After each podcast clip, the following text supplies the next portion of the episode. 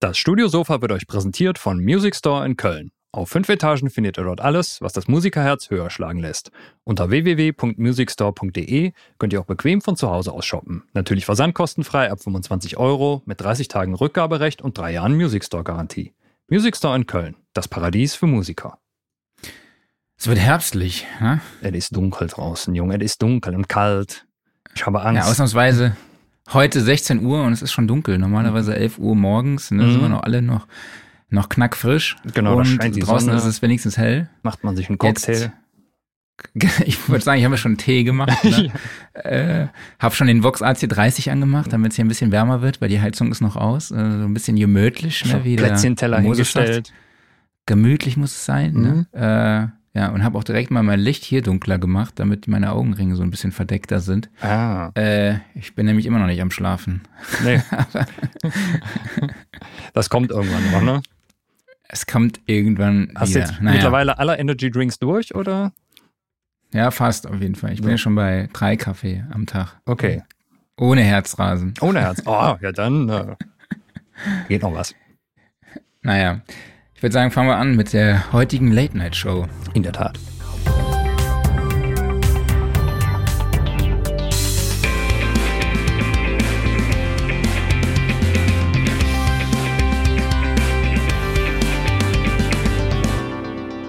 Studiosofa, der Sound and Recording Podcast Ausgabe 131. Hallo an alle da draußen. Schön, dass ihr auch in dieser Woche wieder auf Play gedrückt habt. Ich begrüße wieder an meiner Seite den Wingman Klaus Beetz. Und ich, den Mann, der auch ohne Kajal Augenringe hat, Marc Bohn. Ich wusste, dass du sowas sagst, aber egal. Ähm, ja, und wir begrüßen heute Komponist und Produzent Lars Deutsch. Hallo Lars, schön, dass Hi. du dabei bist. Danke, dass ich dabei sein darf. Hi, grüß dich. Hallo. Genau, äh, wegen dir sind wir jetzt heute mal um 16 Uhr am Start, denn Ja. du lebst in LA und es gibt da eine kleine Zeitverschiebung. Mhm. Allerdings Ja. diesmal nicht neun Stunden, sondern nur acht. Ja, ist die Woche, ist die Woche, wo es nur acht Stunden sind, ja. Das heißt, es ist jetzt bei dir nicht irgendwie 7 Uhr, sondern schon, schon Acht Uhr wenigstens drei. 8 Uhr. 8 Uhr Uhr drei. Ja. Sehr gut, sehr gut. Ja, wir sprechen heute mit dir über das Thema Musikproduktion mit Kopfhörern. Und wenn ihr da draußen Fragen dazu habt oder ähm, eure Fa Erfahrungen mit uns teilen möchtet, dann könnt ihr das natürlich über die Kommentarfunktion auf YouTube, Facebook wieder machen und wir werden die Fragen dann beantworten. Und genau, falls ihr uns noch nicht abonniert habt, abonniert uns bitte überall, wo es geht, wo ihr uns sowieso schon hört und folgt, also YouTube, Facebook, Spotify, Apple Podcast. Wir sind auch auf Instagram, TikTok und überall unterwegs und setzt natürlich immer schön die Glocke. Genau. Also Ähm, auf, auf die Plattform, die ihr nicht nutzt, bitte da überall abonnieren und Accounts machen und Genau. alles, ne, nur für uns. Dankeschön. Damit ihr uns überall auch doppelt und dreifach folgt. Ja. Ähm, ja, ich habe gesagt, du lebst in LA.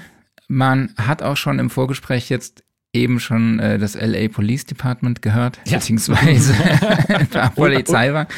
Und in der Anmoderation äh, auch den Helikopter eben gerade. Ja. Äh, ist ganz beliebt auch der äh, Polizeihelikopter. Ja, es ist äh, etwas, ähm, wo ich wohne hier, ist, ist ähm, also es ist eigentlich nachts und am Mittag ganz nett von dem, vom Lautstärkepegel, aber es sind halt auch irgendwie fünf Highways, die ich zu Fuß erreichen kann. Drei äh, Film, große Filmstudios und alles Mögliche hier. Und dann kommt es halt dazu, dass das amerikanische Fenster wirklich nicht so ist wie ein deutsches Fenster. Also das heißt, wenn draußen sich einer die, die Nase putzt, dann hört man das hier drinnen. Ja, ist auch schön, dass wir hier auch so ein bisschen LA-Vibes und Ja. LA-Atmosphäre mitbekommen. Ähm, Ja. Genau, aber erklär mal, du bist Produzent, Producer, lebst seit zwölf Jahren in LA. Wie kam es dazu? Ja, ich, also es war langfristig schon der Plan, hierher zu kommen. Auch für, also ich hab, bin mittlerweile bei 400 Filmen und Werbung als Filmkomponist. Und ich, ich habe dann an einem Projekt gearbeitet, wo dann plötzlich Joseph Fiennes und Ian McKellen mit drauf waren. Und das wurde dann Premiere hier, um ähm, bei dem Oscar zugelassen werden zu können. Und dann sind Freunde hierher gezogen und dann habe ich meine, mein mein LA-Thema ein bisschen vorgezogen, bin mal hierher gekommen für die Premiere und habe dann nach drei Tagen irgendwie so ein Treffen gehabt mit dem größten Filmmusikagenten und danach war es dann irgendwie so, habe ich mir gedacht, okay, ich kann jetzt nicht zurück nach Berlin, das macht keinen Sinn. Und äh, dann bin ich halt relativ ähm, ohne Geld, ohne Plan, unvorbereitet hierher. Und das war ja interessante Entscheidung. Was hast du davor gemacht in Berlin? Und du hast auch in London studiert, richtig? Ja, also Bachelor und Master in klassischer Komposition. Ich habe dann halt in Deutschland, also dann in Berlin, auch Filmmusik geschrieben und Songs produziert und Songs geschrieben. Okay, und wie schwer war es denn dann in LA, in so einer Metropole, ich sage mal die Hauptstadt der Musik, dann auch Fuß zu fassen? Also die ersten zwei Jahre waren schon, waren schon interessant, weil alles, was man vorher gemacht hat, zählt halt hier nicht. Das ist die erste Sache. Die andere Sache ist, LA hat einen sehr eigenen, so eine eigene Art und Weise, äh, wie die ganze soziale Interaktion funktioniert. Und das ist alles, also alle sind locker im T-Shirt und Shorts und alles sieht immer super entspannt aus, aber es gibt auch ganz klare, ungeschriebene Regeln, was man wie zu tun und machen. Und das dauert eine Zeit, bis man das versteht. Und dann die andere Sache ist, ähm, die meisten Leute kommen halt nach LA mit Ambitionen und die sind alle irgendwie am Drücken und Gas geben. Und da muss man ein bisschen verstehen, wem, also mit wem es Sinn macht, wem, wem man vertrauen kann und wem mhm. nicht so. Und also die ersten zwei Jahre waren ein bisschen, waren große Lernkurve. Ich habe aber auch schon verstanden gehabt, dass wenn ich hierher komme, dass ich erstmal zwei Jahre im Prinzip einfach alles machen muss und arbeiten muss. Und also ich habe so viele Filme, Commercials, Spec-Commercials und diese ganzen Sachen alles umsonst gemacht, so viele Songs geschrieben mit irgendwelchen Leuten, bis es dann so einigermaßen losging, dass dann Leute anfingen, auch anzurufen. Mhm. Okay. Und es ist natürlich, ähm, ist natürlich viel Konkurrenz, aber es ist halt auch so ein Problem, dass halt jeden Tag hier irgendwie so 5000 Leute aus dem Flieger oder Auto steigen, die genau mhm. genau das Gleiche machen wollen. Und ja, ja muss, man, muss man schon ein bisschen Gas geben. Mhm. Okay, verstehe. Ähm, was würdest du denn sagen, hatte ich da so dann, äh, war denn so das größte, ja, wie soll ich sagen, ähm, was war sich für dich so dieses eine Ding, was sich dann da so reingebracht hat? Also war es irgendwie dann, oder wie hast du genetzwerkt, sag ich jetzt einfach mal? Wie bist du da rangegangen, dass du dann noch die Jobs gekriegt hast und da reingegangen gekommen also, bist? Also erstmal, ich glaube, es ist ganz wichtig zu verstehen, dass dieses also ich und viele andere Leute, die ich kenne und wenn ich, wenn ich, also ich war jetzt neulich äh, Grammy U Mentor bei der bei der Recording Academy, so neue Leute, die in die Recording Academy gekommen sind, dass ich dann irgendwie so äh, mich um die ein bisschen gekümmert habe, um die so sozusagen auf die Industrie vorzubereiten. Und alle haben so diesen diesen Gedanken, es gibt so ein Plateau. Also man mhm. macht halt das und das und das und dann habe ich diesen Erfolg und dann ist dieses Plateau da.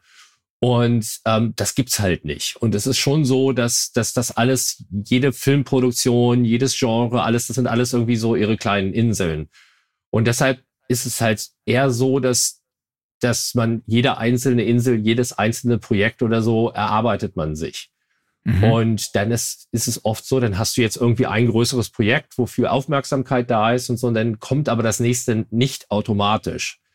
Und das heißt, der Trick ist im Prinzip, also wenn irgendwas Tolles passiert oder so, dann gehe ich einen Kaffee trinken, freue mich zehn Minuten, dann gehe ich zurück an die Arbeit. Mhm. Und das ist halt so die, die Sache. Und das ist halt wirklich jedes Mal unterschiedlich. Ich habe jetzt nach den Jahren hier so ein paar Sachen rausgefunden, die halt für mich funktionieren. Also eine Sache ist halt, ich bin halt erstens, ich mache sehr außergewöhnliche Sachen. Das heißt, ich habe mhm. den großen Vorteil, dass die Leute kommen dann zu mir, weil sie was anderes wollen. Dann bin ich sehr spezifisch auf Story. Also bei mir ist es so, ich habe alles, was ich über Gear, über Komposition und so gelernt habe, es geht am Ende immer um, um die Story. Das heißt, ich arbeite dadurch in relativ vielen verschiedenen Stilen. Und dann die letzte Sache ist halt diese, die absolute Verlässlichkeit. Das ist halt das andere Ding, weil ganz mhm. oft ist es so, dass die Tür geht auf, wenn jemand anders einen Notfall hat. Und mhm. ich hatte das zum Beispiel, ähm, dass dass ich jemand, den ich kenne, der, der selber so Musikproduzent ist, der aber jetzt in der Audio-Post-Sache nicht ganz so, so flott ist und so. Und bei dem ruft jemand an und sagt, hey, wir haben diese Kampagne, die muss morgen raus. Das sind irgendwie zwölf Spots. Irgendwer muss jetzt mit uns von heute Nachmittag bis heute Nacht arbeiten, dass die alle zwölf morgen gut klingen. Mhm. Und dann hat der weiserweise, weil das nicht ganz seine Stärke ist, dann gesagt, okay, dann, dann ruf Lars an, das ist besser, wenn er das macht, als wenn ich das mache. Und dann ist es halt so, in diesem Moment musst du halt da sein. Und das ist so der, der Trick. Also das heißt, musst du da sein, musst liefern und verlässlich sein. Und ich sehe oft, dass wenn ich, wenn sowas passiert, dass dann die Person, der ich da geholfen habe, dann werde ich halt zwölfmal weiterempfohlen. Also das hilft schon. Sonst ist es, ich habe halt diese, diese Idee immer, dass das ist ja immer so ein bisschen wie Lotto, wenn, mhm. wenn man irgendwie mhm. so ein neues Projekt und so. Und im Prinzip meine Idee ist, wenn man High-End arbeitet, immer Vollgas gibt mit der Qualität. Das ist so, wenn du jetzt zufällig äh, jemanden triffst und der sagt jetzt zum Beispiel, hey, wir arbeiten an, an so einem Ding, das sieht so aus wie Tim Burton Retro-Weltall-Zeug. Mhm. Und ich habe gerade so ein Album gemacht, jetzt für mich, wo ich gerade gucke, welches Label und alles. Und dann ist halt die Idee, wenn ich denn jetzt diese Chance habe, dann muss ich irgendwas haben, was ich vorspielen kann, was so außergewöhnlich und so gut ist, dass ich sozusagen das beste Lotte, Lotterieticket habe. Und deshalb ist es bei mir so, ich habe fast so ein bisschen die, dieses, dieses Bestreben nach Qualität und das alles ist so eine Seite, ähm, wo ich dann auch unabhängig von dem Projekt sozusagen, wenn das Budget beim Kunden alle ist, dann manchmal nochmal drei Runden für mich drehe, um, um, um halt diese Qualität zu haben so alles so ein bisschen wie der Nike Flagship Store. Der mhm. Nike Flagship Store muss kein Geld verdienen, der muss nur dafür sorgen, dass man irgendwann anders wieder an Nike denkt. So ähnlich. Okay. Ja. Verstehe. Und an was arbeitest du gerade? Kannst du dazu was sagen? Also du musst jetzt nicht sagen, was genau ist, aber ja, Film, also ich habe jetzt ähm, nächste Woche kommt jetzt so ein Flying Theater Mexico City. Also das ist so ein Ride, wo man so reingeschnallt wird und dann fliegt man über Mexiko und das bewegt sich so und das sind ziemlich beeindruckende Bilder und das gibt dann so einen großen Hollywood-Score dazu. Und das ist so eine, so eine neue, also diese Attraktion gibt's jetzt äh, überall, die sind sehr beliebt und es werden mehr und mehr davon gebaut. Und die Sache davon ist, dass du fliegst halt sehr flüssig mhm. und dann wird das so gedreht, dass man von einer Location auf die andere in so einem fließenden Schnitt kommt. Das heißt, ist es nicht so ruckelig, als würde man jetzt irgendwie in so einem Themepark so eine Achterbahn machen, sondern ist es schon, hat schon ein bisschen Bewegung, aber es ist eher so, als wäre man selber der Vogel. Mhm. Und mhm. das, das ist ganz nett. Und das heißt, es fließt eine klassische Musik, die dann sich aber trotzdem, obwohl sie fließt, immer ändert von Bild zu Bild. Also im Prinzip alle 20, 30 Sekunden äh, andere Instrumentation oder so. Und das, das Ding mache ich jetzt wohl, das geht nächste Woche los und dann äh, wahrscheinlich nächsten Monat oder so. Und die machen, glaube ich, auch erst 20, Ende 2023 auf. Und das ist dann so ein Ding. Am Wochenende habe ich so ein Halloween, also so ein, für so eine so eine Grusel-Reality-Game-Show, so ein Thema geschrieben. Das war ganz lustig. Ich arbeite hier mit so einem Rapper. Das ist die erste Anfang, ist so ein bisschen Halloween-Gruselmusik und dann geht's halt los. Dann rappt er halt darüber, wie man jetzt in dieses, in dieses Labyrinth geht und alles. Und dann gibt's am Ende so ein Sting. Und wie bei vielen Show-Themes, das ist dann halt so ein Pitch. Da muss man sehen, wie es läuft. Ähm, dann habe ich, mache ich gerade so ein bisschen Arbeit im Hintergrund an meinem Space-Album also das ist so super Retro 50er Vintage Synthesizer. Und dann habe ich äh, eine Reihe Songs mit dem Rapper, wo es jetzt auch darum geht, dass die irgendwie in Film und TV laufen. Das ist so aktuell. Okay. Aber da bist du schon sehr breit aufgestellt, oder? Ja, absolut. Muss auch. Und es ist echt wirklich so, ich hatte also mit, als wir die meine Webseite neu gemacht haben, ist es halt echt das Problem, ähm, das nicht so dahin zu schreiben, weil es wirkt halt seltsam, wenn, mhm. wenn da steht so Ex Experte für Stimmen in Audiopostproduktion und Komponist und das und jenes. Mhm. Und ähm, ja, es ist relativ breit. Es ist auch genremäßig relativ breit und arbeitsmäßig relativ breit, ja. Ja, man findet auf jeden Fall sehr, sehr viele Credits auf deiner Website. Also schon so von Epson dann zu Schauspielern und, und, und. Auch Künstler. Ist echt beeindruckend auf jeden Fall. Ähm, lass uns doch mal ins Thema einsteigen. Also Musikproduktion mit Kopfhörern. Wir haben ja schon, äh, oder deinen Raum hört man. Wir haben schon über deinen Raum ganz kurz gesprochen. War das doch so ein bisschen der Grund, warum du dann angefangen hast, äh, hauptsächlich mit Kopfhörern Musik zu produzieren, auch so ein bisschen aus der Not heraus? Ja, so halb halb. Also ich hatte, ähm, ich habe bei Hofa äh, in Deutschland so ein, so ein Seminar gegeben, so einen Tag lang und dann äh, haben die mir hier den Raum designt und dann war die Idee, dass die die Elemente rüberschicken und dann kamen die ersten rübergeschickt, weil ich diese mobilen Wände haben wollte, die ich auf- und abbauen kann. Mhm. Und der Raum wurde immer kleiner und ich bin da so ein bisschen so ein so ein, so ein Biohacker und mag Gesundheit und so. Und dann war irgendwann mein Fenster halb weg. Und mhm. dann habe ich mir gedacht, okay, also ich will, will lieber Tageslicht, lieber Tageslicht. Und dann sind jetzt diese Hofer-Elemente kein Witz, die sind jetzt umgebaut worden von jemandem hier in so, werden jetzt für Zaubertricks benutzt. und, ähm, und dann habe ich halt, also das war so eine, das war so ein Teil davon. Der andere Teil ist halt, du hast hier teilweise auch nicht so Decken, wo du Sachen von der Decke runterhängen kannst. Und es war halt immer irgendwie ein Ende, was möglich ist. Und gerade was natürlich enorm wichtig ist, wenn du Trailer machst oder wenn du Hip-Hop machst, sind halt diese, die, die tiefen Mitten und der, der Bass ganz unten. Und da war es halt sowieso, das wäre nie richtig 100 Prozent geworden.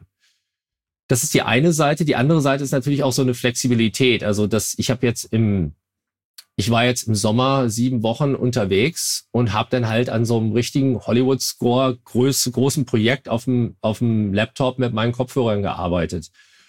Und der, also die entscheidende Sache für mich war aber, also ich, ich bin dann so, ich, ich denke schon pragmatisch, aber am Ende zählt halt immer Qualität. Die absolut entscheidende Sache war, ich habe halt ein Interview mit Andrew Sheps gesehen, der mit seinen 90 Dollar Kopfhörern da ganz große Acts mischt.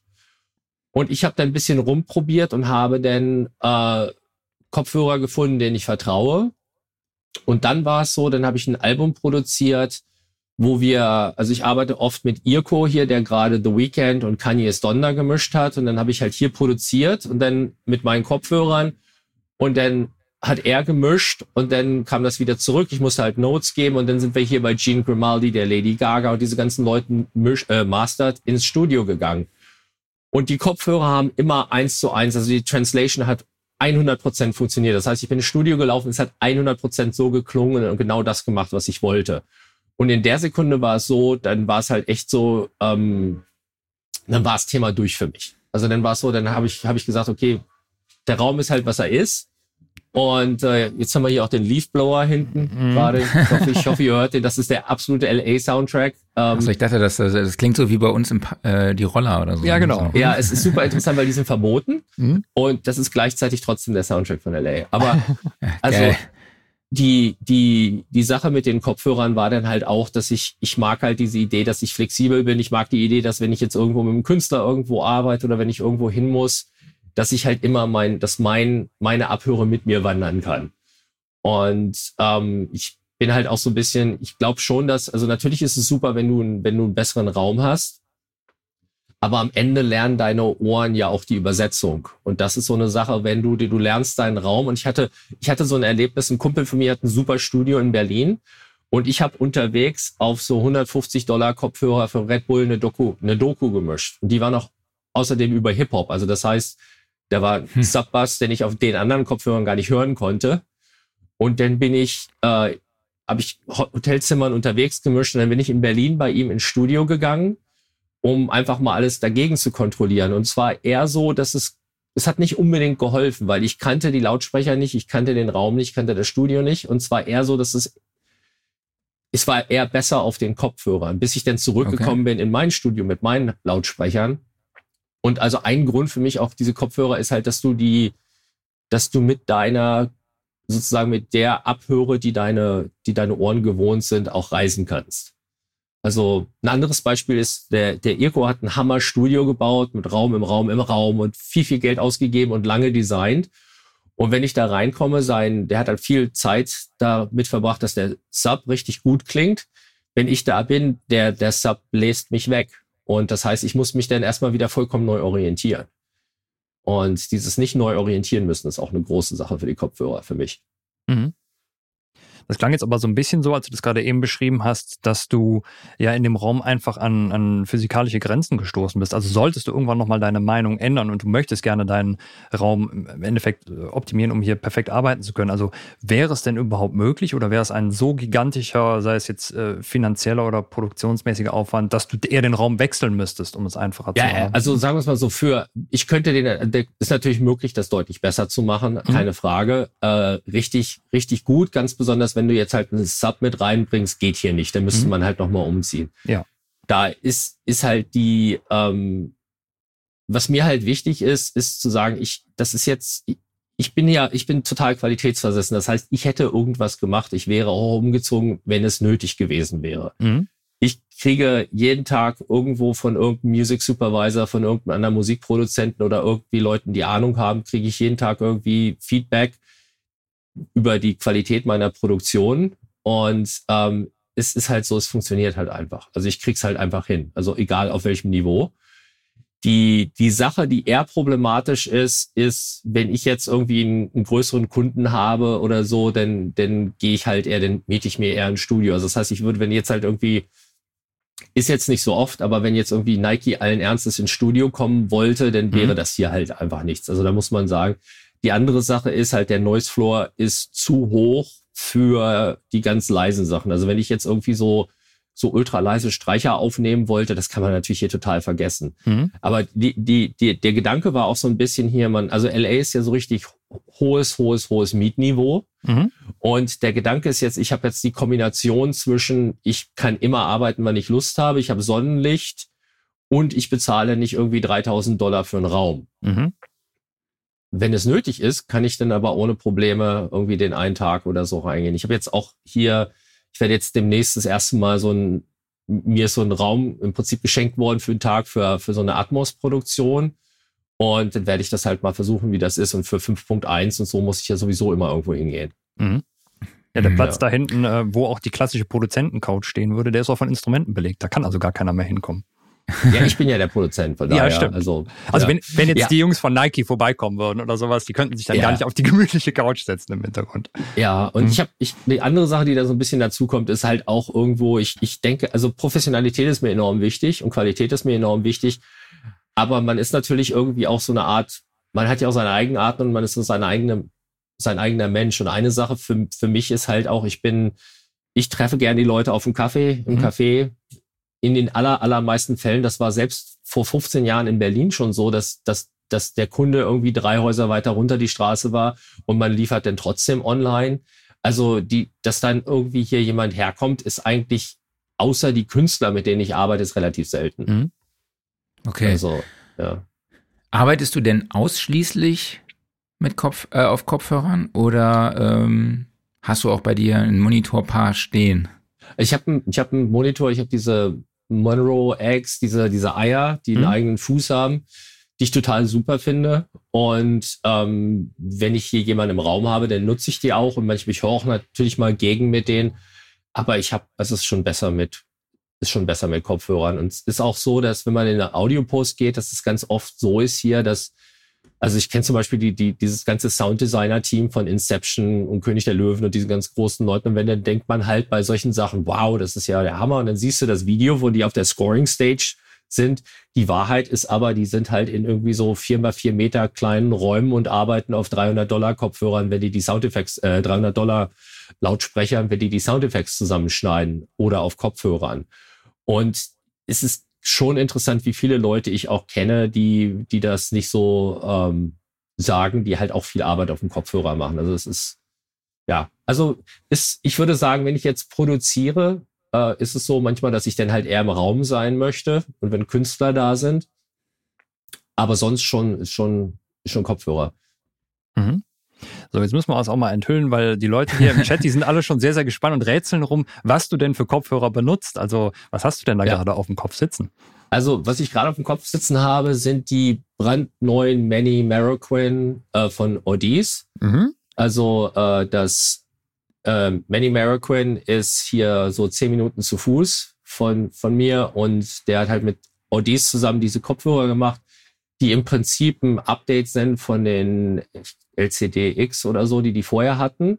Und es gab bei denen vorher zwei, zwei Beschwerden. Das eine war, dass sie zu schwer sind. Ich hatte so ein Holzpanel hier.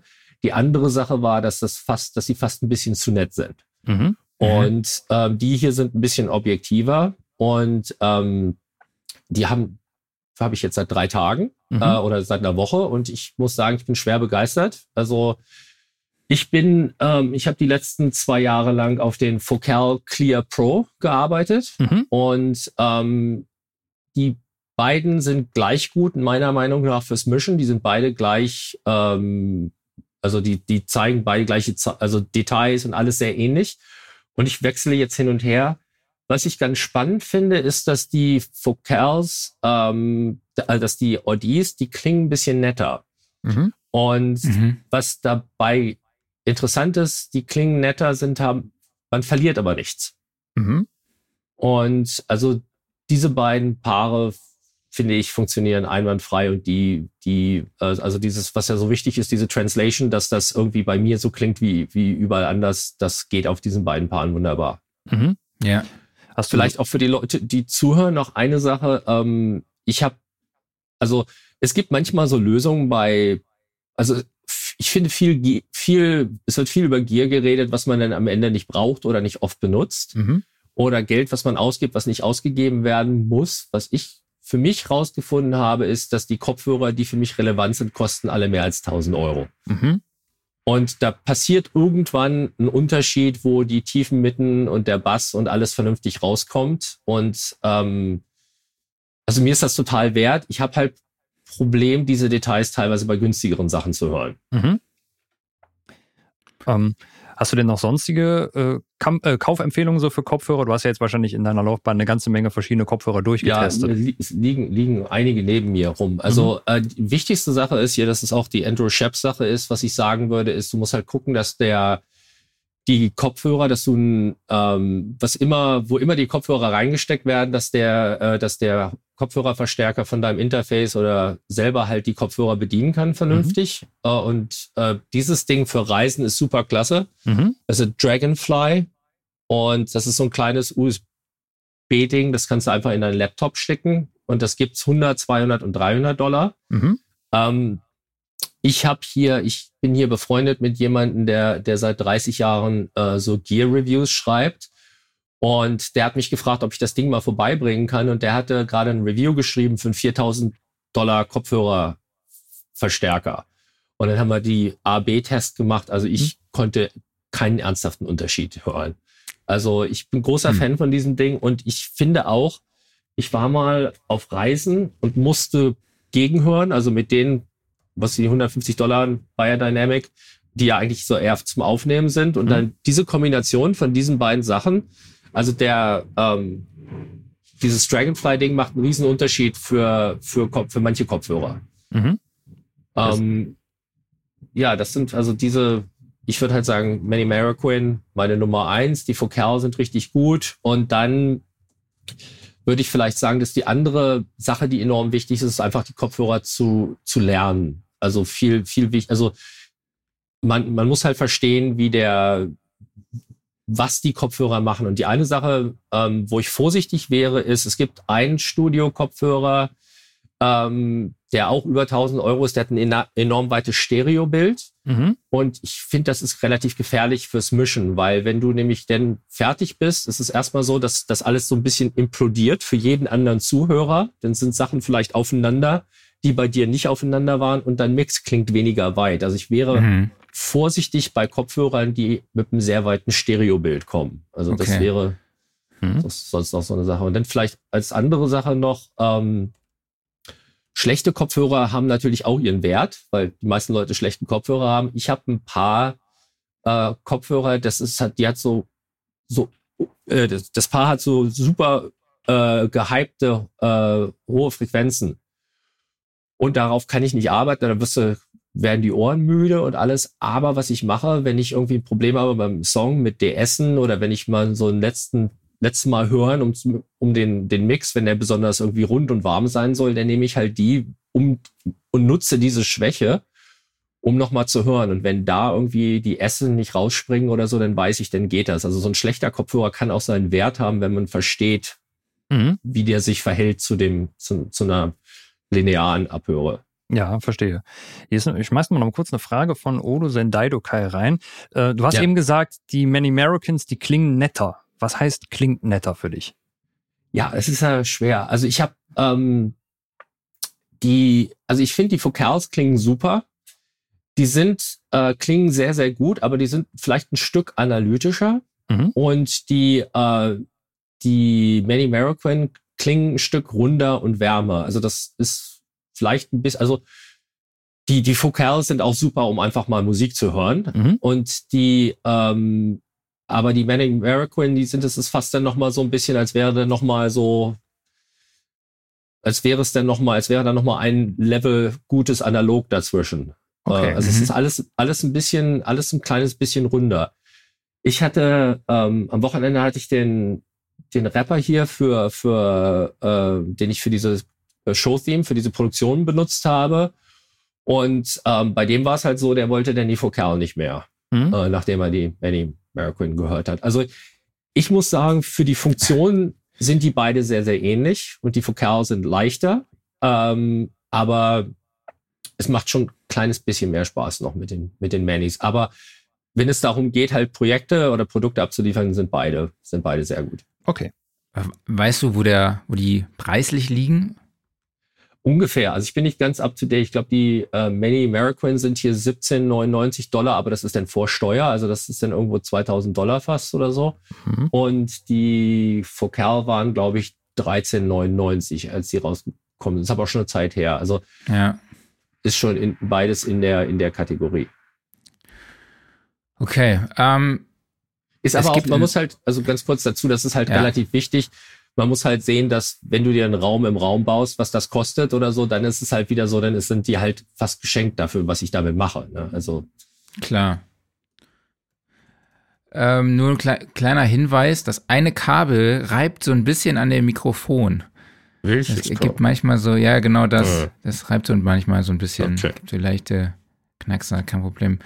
Ähm, was sind für dich die wichtigsten Faktoren oder Parameter bei einem Kopfhörer? Du hast jetzt schon ein bisschen was angesprochen, also mhm. Stereobild hast du erwähnt.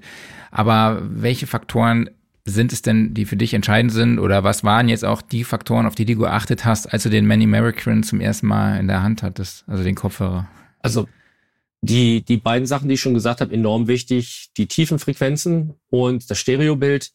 Die andere Sache für mich ist, ich bin ja, ähm, ich bin ja in ganz vielen Sachen, die ich mache, von vorne bis hinten in der Produktionskette äh, dabei. Also das heißt, ich schreibe mhm. die Musik, ich produziere die, ich mische die und ich mastere die. Das heißt, das sind dann relativ viele Stunden und relativ viel auch das Gleiche. Und da ist es enorm wichtig, dass ich halt keine, diese Ear-Fatigue, also dass mir meine Ohren äh, nicht müde werden und meine Ohren, also ich kann halt diese, es gab mal eine, eine, eine Zeit lang so Adam-Monitore, äh, die waren so hell und so crisp da oben, die, da, da war ich dann irgendwie nach einer halben Stunde müde mit. Und ich, es ist halt so ein, dieses super, super helle ist schwierig für mich. Also ich möchte gerne irgendwas, was diese Details darstellt, aber ohne, dass es irgendwie so harsh oder unangenehm klingt. Und das gibt's halt bei Kopfhörern schnell, dass das da oben so gehypt ist. Also denn so eine Sache ist, dass man halt guckt, dass das Frequenzspektrum relativ linear ist, aber das hörst du auch. Du hörst dir eine, eine Platte an und wenn dann irgendwas, äh, idealerweise eine Platte, die du kennst, wenn dann irgendwie Elemente rausspringen, ähm, die dann zu weit vorne sind oder so, dann merkt man halt, was, wo die Probleme sind. Also mhm. die andere Sache ist natürlich Tragekomfort. Das ist ganz enorm wichtig. Und dann, wenn man viele und lange arbeitet, also auch zu Hause und nicht unterwegs, dann halt auch ist es besser, wenn die offen sind, weil dieses zu ist halt so psychologisch ein bisschen problematisch nach mhm. einer Zeit. Mhm. So. Ja, finde ich auch. Äh, Anpassdruck ist bei den Many Americans auch gut. Ja, ist interessant. Also als ich die aufgesetzt habe, das erste Mal habe ich mir gedacht, ui, aber dann, dann, äh, die haben hier irgendwie so mit, das ist ganz, ganz geschickt gemacht, die sind, die sind jetzt super bequem. Die Focal sind halt irgendwie, ich weiß gar nicht, wie die das hingekriegt haben, die wiegen halt irgendwie gar nichts und ähm, haben enorm viel Luft und Raum. Ähm, aber sind beide, sind beide, sind beide super bequem. Die Focals sind so, haben so, so wie so Gitter, das heißt, da kommt halt ein bisschen mehr von draußen durch. Ähm, ja, beide. Und ja. Also ich bin mir auch sicher, man kann halt auch, ähm, das ist ja jetzt, also es hören ja alle möglichen Leute zu und ich bin immer, habe immer ein bisschen schlechtes Gewissen, wenn man jetzt irgendwie so teure Sachen empfiehlt oder so. Es gibt sicherlich auch andere Möglichkeiten. Jetzt habe ich vom äh, beim Gear-Test bei meinem Bekannten, der hat diese Austrian Audio, die haben so Kopfhörer, die hat, die fand ich sehr, sehr mhm. ordentlich für den Preis. Und die waren auch bequem und die haben auch einen guten Bass gemacht. Also gibt sicherlich einiges jetzt auch. Passiert ja auch relativ viel gerade. Irgendwie es gibt viele, viele Hersteller, die neue interessante ja. Sachen machen. Total. Nochmal kurz Du hattest diese Fokal Clear MG Professional oder welche hattest du nochmal genau? Äh, die, die MG ist das Update von meinen. Also das ist das, das, Okay. das im Prinzip, ja. Ja, aber damals fand ich das nur so witzig mit diesem MG, äh, dass die so einen Magnesiumtreiber haben. Das fand ich irgendwie Ja. witzig. Das war, also die haben, die sollen ganz klein wenig runder sein als die, die ich habe. Ich habe das Update braucht, also meine, die, die sind einwandfrei. Also deshalb habe ich das Update nicht. Ich habe die Original. Ähm, dieses MG ist das Update. Ja, okay. Ja.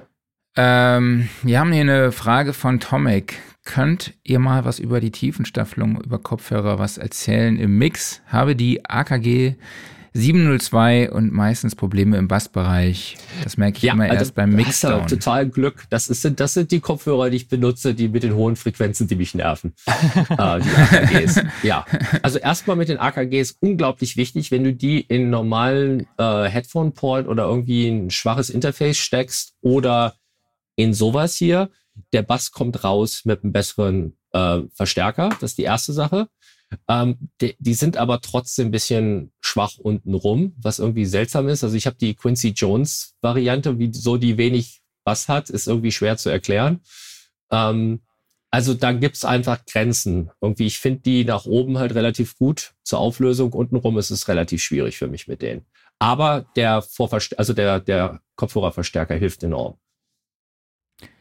Okay, haben wir jetzt noch irgendeinen Parameter vergessen? Tiefenstaffelung? Haben wir darüber gesprochen?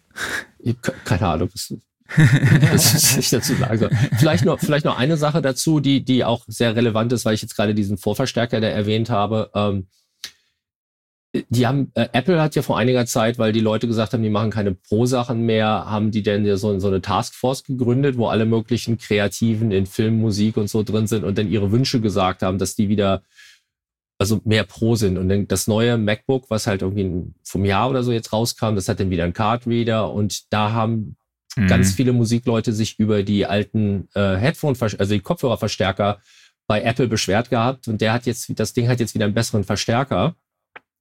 Und um mal zu zeigen, wie wichtig so ein Verstärker sein kann, ich habe halt hier ein Projekt gearbeitet, wo ich unterwegs war mit den gleichen Kopfhörern, die hier sonst immer in mein Interface gehen. Und Irko war irgendwo im Studio und hat gemischt und schickt mir eine Mischung. Und wir sind jetzt in Version 7 von der Mischung. Und ich setze mich irgendwo hin, stecke meinen Kopfhörer da rein und höre alle diese Probleme und diese ganzen Artefakte und rufe ihn an und sage, kannst, kannst du das mal irgendwie einfangen, da und da, die und die Sekunde? Und er schickt mir eine neue Mischung, so 15 Minuten später, und ich höre das noch 100 Prozent und dann mache ich ihm noch eine Mischung und er macht noch eine Mischung und irgendwann ruft er mich an und sagt, wo hörst du eigentlich? Und ich sage, ich bin auf den gleichen Kopfhörern wie sonst und so. Und er sagt, ja, ich bin hier im Studio, also eines der besten Studios in LA, ich höre das nicht, ich habe keine Ahnung. Und wir haben dann im Nachhinein rausgefunden, dass das der Kopfhörerverstärker von dem Mac Pro war. Weil der hat Ja, dann krass. halt die hohen nicht linear vernünftig dargestellt, sondern die sind irgendwie wie, wie kaputt gegangen. Und ähm, seitdem bin ich da sehr, sehr vorsichtig. Ja, Thema Kopfhörerverstärkung kann man dann direkt weitermachen. Was ist denn jetzt der Headphone-Amp, den du bei dir zu Hause benutzt? Also ist das dieser Dragonfly? Hast du den jetzt auch bei dir im Rechner drin stecken oder benutzt du da irgendwie einen extra Kopfhörerverstärker oder den Amp deines Interfaces oder wie bist du da Ich aufgestellt? benutze, ich benutze den, ich habe äh, Antelope Audio, ich Mhm. benutze die, das Interface. Mhm. Die haben ähm, vor ein paar Jahren zu schwache gehabt und da gab es Beschwerden und jetzt ist, ist gut. Wobei ich sagen muss, dass die beiden Kopfhörer, mit denen ich regelmäßig mische, die sind relativ einfach. Also die, die funktionieren eigentlich so überall und brauchen nicht so viel Power von dem Headphone-Amp. Also diese AKG sind deutlich mehr auf den Headphone-Amp angewiesen. Also ich benutze hier das Audio-Interface und das Ding hier halt, wenn ich reise. Mhm. Was hast du sonst so an Kopfhörerverstärker mal so durchgetestet? Ah, ich weiß nicht mehr, wie der heißt. Ich habe halt das große Glück hier, dass mein Kumpel diese ganzen Gear-Reviews schreibt. Also ich, ich habe da alle möglichen Sachen durchprobiert. Mhm. ähm, kein, keine Ahnung. Ja. Also jetzt nehmen wir mal zum Beispiel von, von SPL die Fonitors oder von, von Lake People die Sachen. Hast du da Erfahrungswerte? Nee, habe ich, keine, hab ich keine Erfahrungswerte. Okay. Hm. Ähm, ja, kommen wir zur nächsten Frage. Nutzt du Raumsimulationen, egal ob als Hardware oder als Software beziehungsweise als Plugin, um auch diesen äh, Crossfeed-Effekt jetzt eigentlich mal so Ja. zu bekommen? Also, ähm, ich habe eine ganz interessante Geschichte mit so Sachen mit SonarWorks oder so, weil mein Kumpel, der diese Gear Reviews schreibt, der hat halt so drei Jahre lang mit Sonarworks gearbeitet und auch erst Reviews und dann für die geschrieben und ich bin dann immer bei ihm vorbei und immer die Tests mit der Phasenverschiebung und hier und da und es war dann irgendwann so, dass ich für mich gesagt habe, das ist zu viel fürs System, zu viel Aufwand und das macht dann irgendwas anderes, was für mich seltsam klingt. Also es war irgendwie für mich so ein bisschen wie ein Schritt Richtung MP3. Mhm. Ich weiß nicht warum. Und also für mich hat, hat das nicht funktioniert und ähm, ich wollte auch, ähm, also ich, ich kann das mir ganz gut vorstellen einerseits, aber die Sache, die ich nutze für so zehn Sekunden hier und da, ist Can Opener von GoodHurts, was ein sehr, sehr einfaches Plugin ist, super designt und ich glaube 60 Dollar oder so. Und das macht dieses Crossfeed. Ähm, und mache ich nur im Prinzip äh, an Stellen, also jetzt, wenn ich, wenn ich, wenn ich ein ganz, äh, wenn ich an einem Gesang arbeite und das Sängerin soll direkt vor mir sein und ich soll dieses Gefühl haben, dass die jetzt direkt für mich singt oder so, und dann gehe ich dann nochmal durch, mache das an der Stelle an und gucke, dass nicht wirklich, also dass nicht irgendwas vor ihren Gesang springt. Ähm, also oft nur ein paar Sekunden, um, um ein Gefühl dafür zu kriegen und dann mache ich es wieder aus oder ich mach's, ich, ich, ich äh, mache die Veränderung und dann mache ich es wieder aus. Okay, du hattest im Vorgespräch auch Tone Booster ja, Morphit erwähnt. Gibt, also Tone Booster ist irgendwie, finde ich, finde ich super cool, die Sachen, die die machen. Ähm, und die machen, die haben ein Ding, das heißt Morphit das hat so diese Basiseinstellung von, von den Kopfhörern, von den meisten Kopfhörern. Und das ist dann wie so eine kleine EQ-Korrektion. Das ist aber auch so ein Pro, äh, Programm, was nicht viel, viel Power braucht. Das benutze ich noch seltener, aber manchmal ähm, mache ich manchmal, um einfach nochmal ein, eine Stufe Sicherheit zu haben. Ist auch, ich glaube, auch relativ günstig. Ich, 39 Euro habe ich mal gerade geguckt. Ja, steht aber. Hm? Genau. Und, äh, die haben äh, BitJuggler, also wenn ich das mal, äh, BitJuggler ist, ist so super fantastisch. Also bei den ganz vielen so Rap- und Score-Sachen, die ich mache, das ist halt so ein ähm, so ein Crusher, so also frequent, also diese Sample-Rate und so nach unten bringen, aber irgendwie haben die das hingekriegt, dass das richtig cool klingt, mhm. immer. Okay. Und also das ist so eine, das war so eine, auch so, ich weiß nicht, so eine 25 Dollar Investition. Mit dem Ding habe ich so viel Spaß. also es ist auch so, wenn ich so Hip-Hop-Kram mache zum Beispiel, dann hast du es so, dann ist dieser Beat, der muss irgendwie so ein bisschen dirty sein und ich benutze dann, ich, ich Orchester, ich schreibe ja dann richtig, wie, wie als würde ich, also wie für so ein Orchester, ich schreibe dann so Bläser und so Sachen und dann habe ich gute Bläser-Sample und dann klingt das so ein bisschen so, dass dieser, der Hip-Hop-Teil ist halt so komprimiert und hat Power und ist, ist aggressiv. Und diese Bläser, weil das gute Samples sind, dann hast du noch so ein bisschen Raum dabei und die sind so viel, viel, viel erdiger und natürlicher. Und dann ist es fast so, als hättest du so zwei Ebenen, mhm. die nicht aufeinander passen. Und mit diesem Bitcrusher kann man dann ganz elegant das so ein bisschen aneinander angleichen. Und also das, das ist echt ein cooles Tool. Klaus, was für einen Kopfhörerverstärker hast du? Ich benutze auch den in meinem Interface. Okay. Ja. Also ich kann nur den Phonitor One empfehlen von SPL. Ich nutze den aber auch wirklich hauptsächlich wegen dieser Crossfeed-Funktion, um mhm. einfach ein Hardware-Gerät zu haben, wo ich dann an einem Regler drehe, äh, ja. um dann eben diesen Effekt zu bekommen. Also das finde ich echt extrem praktisch, weil dann oft vergesse ich dann trotzdem irgendwie das Plugin reinzuladen. Aber natürlich, klar, für unterwegs ist es dann natürlich mhm. äh, nix, aber da kann ich auch äh, DVR empfehlen, beziehungsweise von den Jungs von Dear Reality gibt es auch verschiedene Simulationen. Oder von Akustika Audio gibt es ja das Jena, das habe ich auch davor lange benutzt und eben auch Waves NX. Aber Klaus, hast du da mal mit rumgespielt, Waves NX? Ich habe es einmal reingeladen, aber mich nicht weiter damit beschäftigt, muss ich sagen. Okay, dann würde ich sagen, kommen wir zur nächsten Frage. Genau. Klaus. Also wie sieht so dein genereller Workflow dann beim Arbeiten beziehungsweise beim Mischen aus? Ist es in irgendeiner Form anders, als wenn du jetzt beispielsweise mit Lautsprechern arbeiten würdest oder ist es für dich völlig identisch? Ist sehr, ist sehr identisch. Also ich mache es generell so. Also mein, mein wichtigstes äh, Teil in meinem Studio hier ist der, der Eiertimer. Mhm. Und ähm, ich, ich versuche, die Ohren und den Kopf so frisch zu halten wie irgendwie möglich. Mhm. Also ich habe, ähm, ich mache sehr konzentrierte Sessions, relativ kurz und dann verteilt über den Tag mit, mit oft, also ich Ich suche mir die Cafés aus, die guten Kaffee machen, die dann so eine halbe Stunde weit weg sind, dass ich da hinlaufen muss, trinken Kaffee, laufe zurück mhm. und mache ganz viel von der Arbeit in meinem Kopf dahin. Also das, das ist gleiche, als würde ich jetzt mit Kopfhörern, äh, mit, mit, mit normalen Lautsprechern arbeiten. Aber das ist halt eher so ein, dieses sozusagen, ich, ich trage die Dinger jetzt nicht irgendwie zehn Stunden am Stück, sondern mhm. ich trage die zwei Stunden, dann mache ich was anderes und mein, mein Tag ist halt sehr aufgefächert. Aber so großer Unterschied ist, glaube ich, nicht da. Ich mag halt für dieses ganz diffizile Arbeiten, mochte ich schon immer Kopfhörer. Und wenn ich jetzt zum Beispiel Sounds durchhöre oder so, dann ist das ganz, ganz nett auch. Also finde ich es auch mit Kopfhörern fast noch ein Stück netter. Mhm.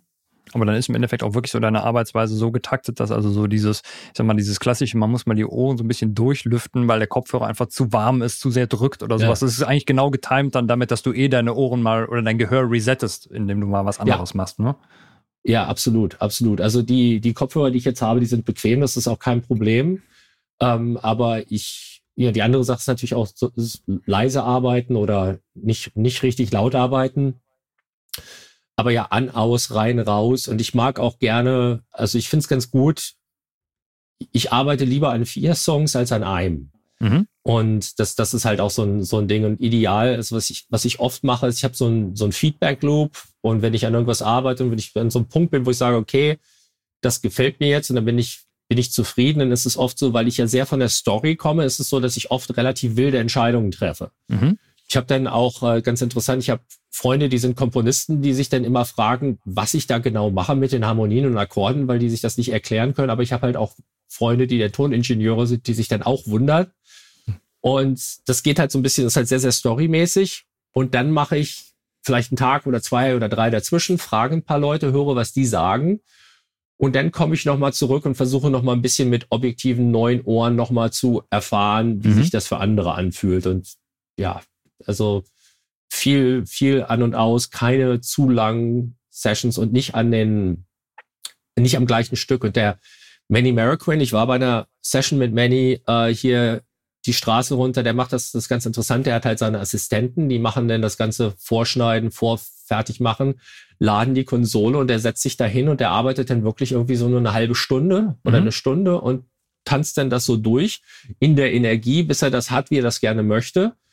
Und dann steht er auf und geht, wir haben halt zwei große Konsolen, dann geht er in die andere Konsole, macht einen anderen Song und dann sind, kommen die Assistenten und machen die ganze Automation und so, also dieses Setup, dass er das machen kann, klar. Mhm. Und dann kommt er zurück und dieser dieser erste Fluss, diese erste Interaktion, dass der frisch bleibt dabei, das geht alles relativ schnell. Und ich finde das ganz interessant, weil bei mir, ich habe halt diesen Luxus teilweise nicht, wenn ich denn eine Sängerin produziere und wir sitzen dann vorm Jahr irgendwo beim Café und schreiben die Lyrics zusammen und dann sitzen wir hier und schreiben die Gitarren zusammen und dann suche ich tausend Sounds aus, dann nehme ich sie auf, dann schneide ich und alles. Also irgendwann ist es so diese, diese Frische, die er hat, mhm. denn wenn er sich hinsetzt und gleich loslegen kann, die muss ich mir natürlich immer wieder so ein bisschen erarbeiten. Mhm. Und das, das ist mhm. aber, das ist aber wichtig, weil ähm, sonst nutzt sich das halt ab und man macht vielleicht irgendwelche Entscheidungen, die nicht ideal sind. Mhm.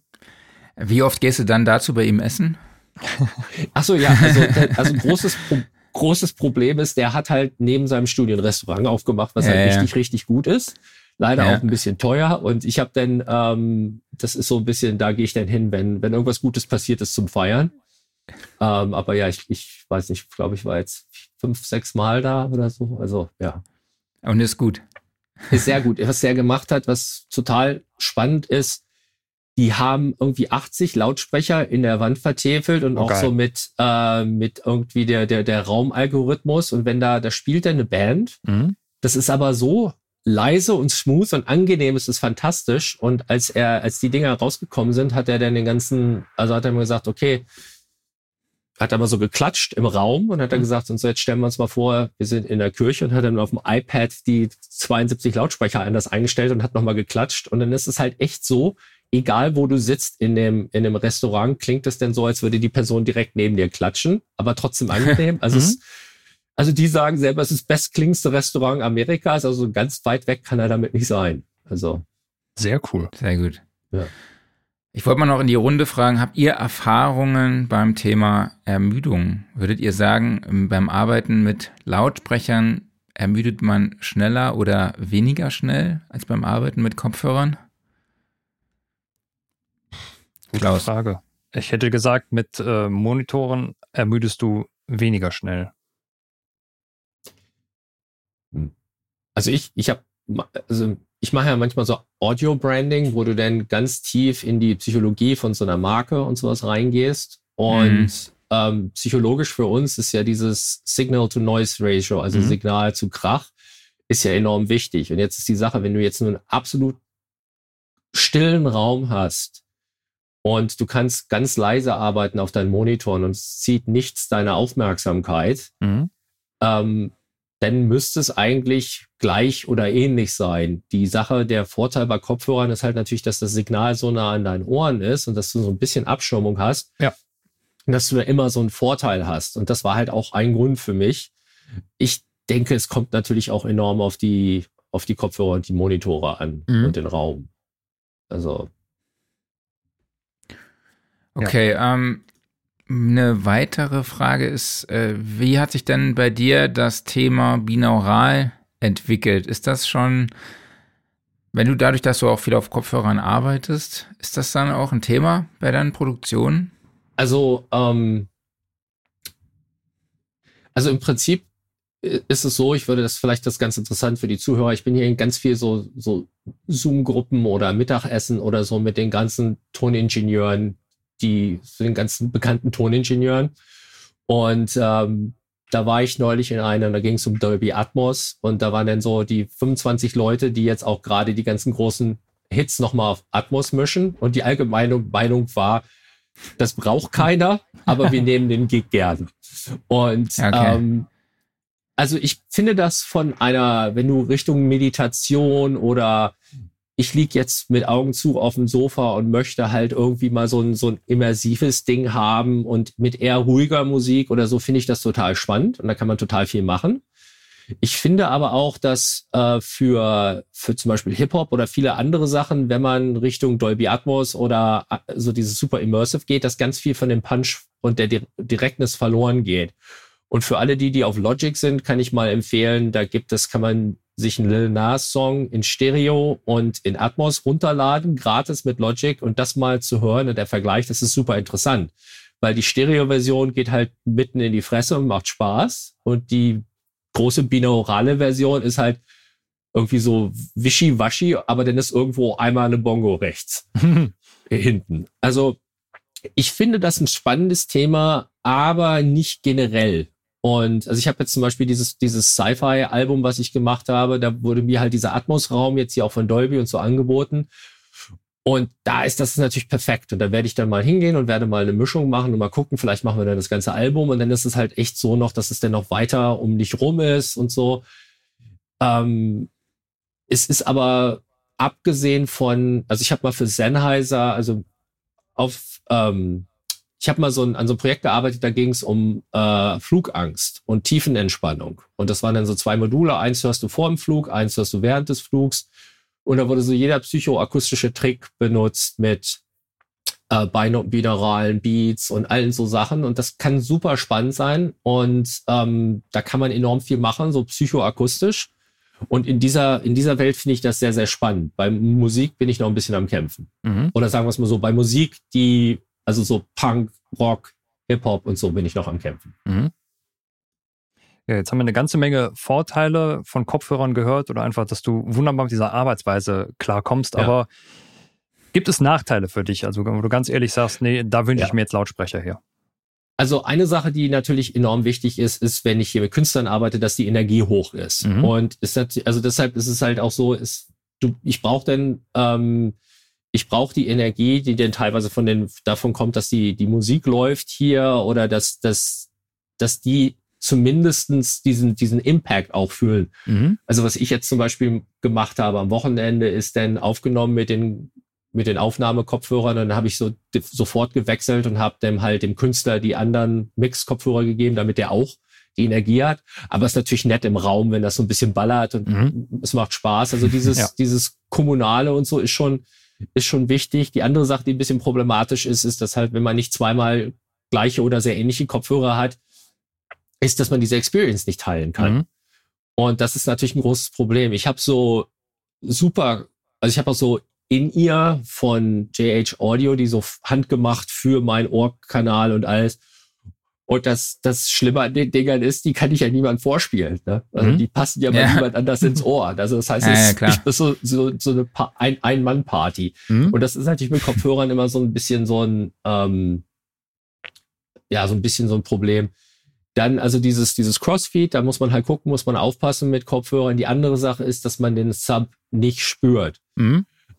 Ich bin da, also das ist ein ganz interessantes Thema. Ich, ich das ist so, in dieser Sub-Sache ist es so, ganz viele Toningenieure, mit denen ich spreche und ganz viele auch von den bekannteren Namen, die sind da sehr hin und her bei dem Thema. Also es gibt viele Leute, die ich kenne, die sagen, du wirst ein schlechterer Mischer, wenn du einen Sub im Studio stehen hast und mhm. den anhast die meiste Zeit. Und das, also so, ich kann natürlich verstehen, dass man irgendwann anfängt, für den Sub zu mischen. Mhm. Und also von daher weiß ich jetzt nicht, ob dieses, das, das, das ist nicht so, so grummelt, ob das jetzt ähm, manchmal nicht auch hilft, aber ja, du fühlst den halt nicht. Mhm. Und das, das, das ist ein, das ist ein Unterschied. Es gibt äh, für, für die Gamer gibt's ja so einen Rucksack. Mhm. Ich habe hab, hab den noch nicht probiert. Ja. Also das ist bestimmt interessant. Kam auch ähm, eben hier, kam auch eben hier im Chat. Ja. Ja. Ne. Ähm, also sonst, also ich habe diese, diese ich sehe nicht so viele Nachteile für mich und die, die, dieser, gerade dieses, dass der Raum mit mir wandert, das ist mir schon enorm, ist mir schon enorm wichtig. Mhm. Ja. Würdest du denn sagen, dass generell ähm, das könnte für jeden gelten oder musst du ein spezieller Kopfhörertyp einfach sein, der, ja, der sich darauf einlässt, vielleicht auch einfach und so lange sucht, bis er das optimale Modell für sich findet und sich da einarbeitet und so weiter und so fort? Also ich glaube, es ist, äh, es ist ja schon einfacher als, also so der, ich habe äh, bei meinem Kumpel, der hier das Studio gebaut hat, habe ich sieben Jahre lang mir Skizzen angeguckt. Jetzt haben wir das gemacht. Jetzt bin ich zu, nach Florida geflogen zu dem Akustiker und das und das, um da irgendwie den, den Sub im Raum, im Raum, im Raum richtig sauber zu kriegen. Also im Vergleich dazu ist es natürlich relativ leicht, den richtigen Kopfhörer zu mhm. finden. Ähm, ich, ich, ist natürlich, ist die, am Ende kommt es darauf an, dass das, was du machst, bei dir im Studio oder zu Hause, dass das übersetzt. Wenn das funktioniert, wenn das irgendwo anders klappt, dann ist alles gut. Ich glaube, es gibt sicher Leute, die einfach mehr Spaß an den Lautsprechern haben und das mhm. ist halt ein bisschen physikalischer und das kann ich total verstehen. Mhm. Also, also ich denke, es ist jetzt ja auch nicht so, ich, bei mir ist es eher so, ich, ich brauchte fast die Erlaubnis von Andrew Sheps, also Andrew Sheps mhm. zu sehen und zu sagen, ja, nee, ich habe jetzt gerade die und die Platte gemischt auf den Kopfhörern das war so ein bisschen so, dass ich mir dann gesagt habe, okay, okay, also ich bin nicht seltsam, das ist okay so. Mhm. Also von, von, von, daher, ich, ich, da muss jeder natürlich seinen eigenen, den, den eigenen Weg finden. Und es, es kommt bei solchen Sachen gibt es ja auch ganz oft, wenn ich jetzt in meinem Heimatdorf bin, mhm und meine Eltern haben ein Farmhaus mit einer riesen Scheune, da einen großen Raum reinzubauen, wo ich irgendwie 7,32 Meter hinter mir Platz habe, dass ich so eine tiefe Bassfrequenz ausbreiten kann, mhm. ist natürlich ein ganz anderes Thema, als wenn man das irgendwie in Manhattan bauen möchte. Mhm. Und das, solche Sachen spielen da natürlich alle mit rein. Also, mhm. das, das ist, also ein Beispiel für mich zum Beispiel ganz wichtig ist, ich arbeite halt an so vielen Mediensachen, dass ich ähm, ich mache immer Offline-Bounce. Ne? Ich habe dann eine, eine 60-Minuten-Doku, wenn die drei Änderungen haben wollen. Ich kann hier nicht 60 Minuten warten, bis das gebounced ist. Und mhm. dann bin ich, habe ich das Ding halt in, in, in ein paar Minuten raus. Und ähm, das ist halt einfach so ein, so ein Workflow-Ding. Das ist jetzt nicht besser oder schlechter. Viele Pro Tools, äh, Pro Tools-User, der dann wieder aufnimmt in die Session rein oder so, dann geht das natürlich nicht. Und so baut sich jeder halt für den sich spezifischen Arbeitsfluss. Also da, ja. Ich weiß hörst nicht, du denn Typen gibt. Hörst du dann trotzdem noch mal auf anderen Abspielgeräten so gegen? Ja, ja, ja. Also ganz wichtig ist halt die, also ich bin, ich weiß nicht, warum so viele Leute AirPods haben. Ich finde die so schlimm. Also dieses ganz das normale Basismodell, man muss auch relativ laut machen, damit da irgendwie alles kommt.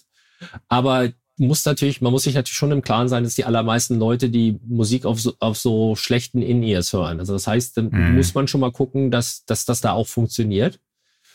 Und ähm, ich bin mir schon bewusst, dass also ein gutes Studio oder gute Kopfhörer haben Vorteile, weil man mehr Daten hat. Das Problem ist aber, diese ganzen Daten kommen ja beim Zuhörer nicht an, bei vielen Zuhörern. Und da höre ich schon immer noch gegen. Und das Auto ist halt auch immer, dieser Car-Test, das ist auch immer noch interessant. Und hm. hier in Amerika ist es so, dass alle, alle Autos zu viel Sub reingedreht haben. Das kannst du auch nicht ganz rausdrehen. Das ist auch immer ganz interessant. Also da, ja.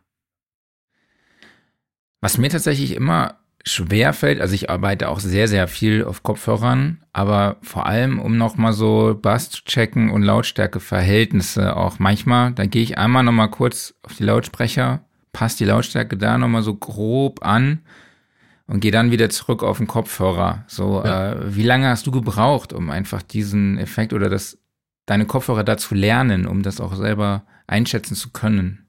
Also ich habe schon viel auf Kopfhörern gearbeitet, bevor ich die richtig guten Kopfhörer hatte. Und da mhm. war es so, da war es noch deutlich mehr hin und her. Und ähm, mit besseren Kopfhörern wurde es dann weniger. Wobei ich halt sagen muss, mein großes Problem ist, da ich ja oft so lange an so Sachen arbeite. Also ich habe Projekte, wo, wenn du ein Album schreibst mit einer Künstlerin, dann bist du halt teilweise zwei Jahre dabei oder so. Das heißt, für mich ist es dann auch, auch von dem Workflow wichtig, nochmal woanders zu hören. Mittlerweile vertraue ich ähm, den Kopf, also mittlerweile vertraue ich meinen Ohren im Zusammenhang mit den Kopfhörern.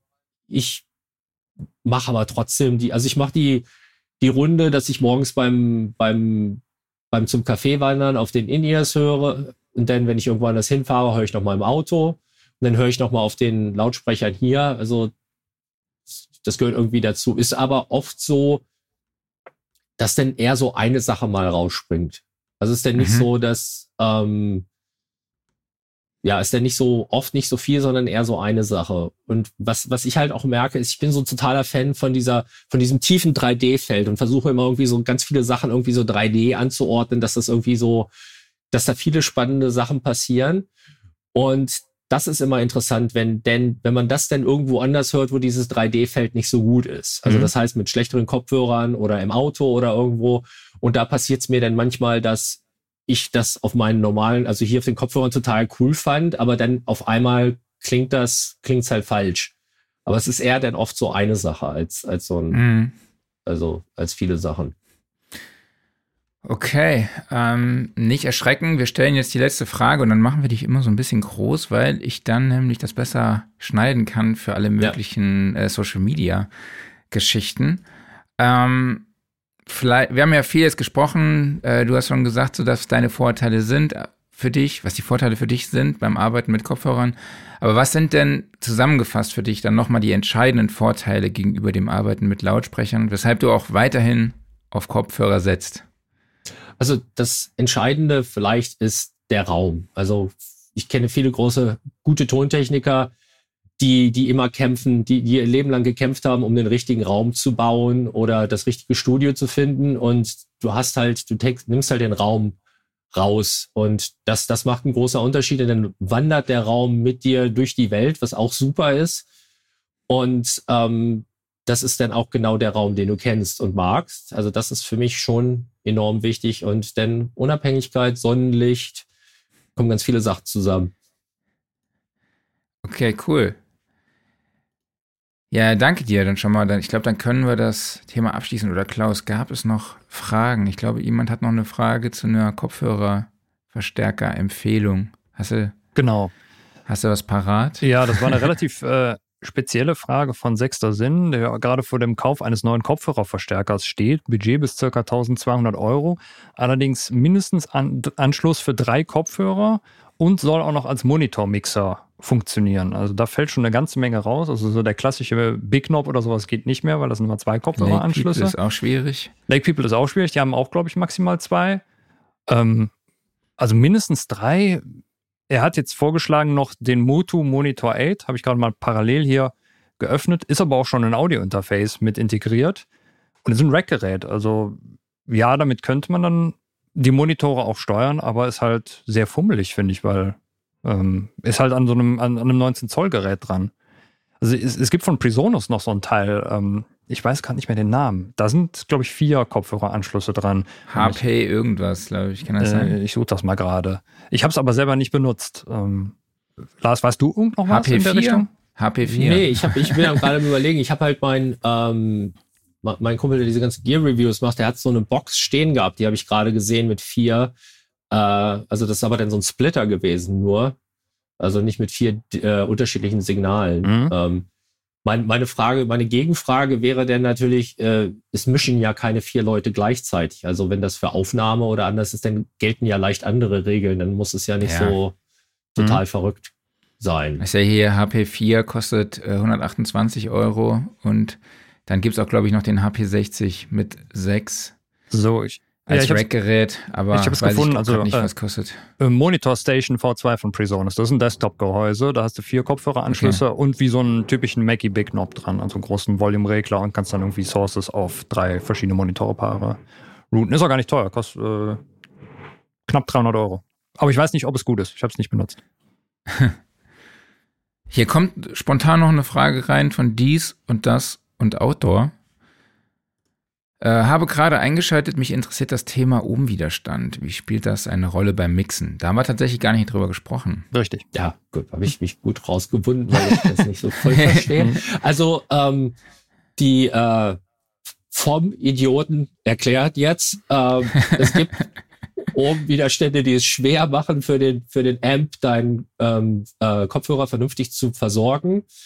Und in dem Fall ist halt der Kopfhörerverstärker deutlich wichtiger. Es gibt äh, andere Kopfhörer, die brauchen deutlich weniger Liebe. Das heißt, du kannst halt, äh, also den Focal oder diesen zum Beispiel, der klingt auch gut in einem, in, in einem normalen, einem, ähm, im normalen HiFi-Receiver oder im Laptop, aber da gibt's auch andere Kopfhörer. Und jetzt, die anderen beiden erklären jetzt oben genau.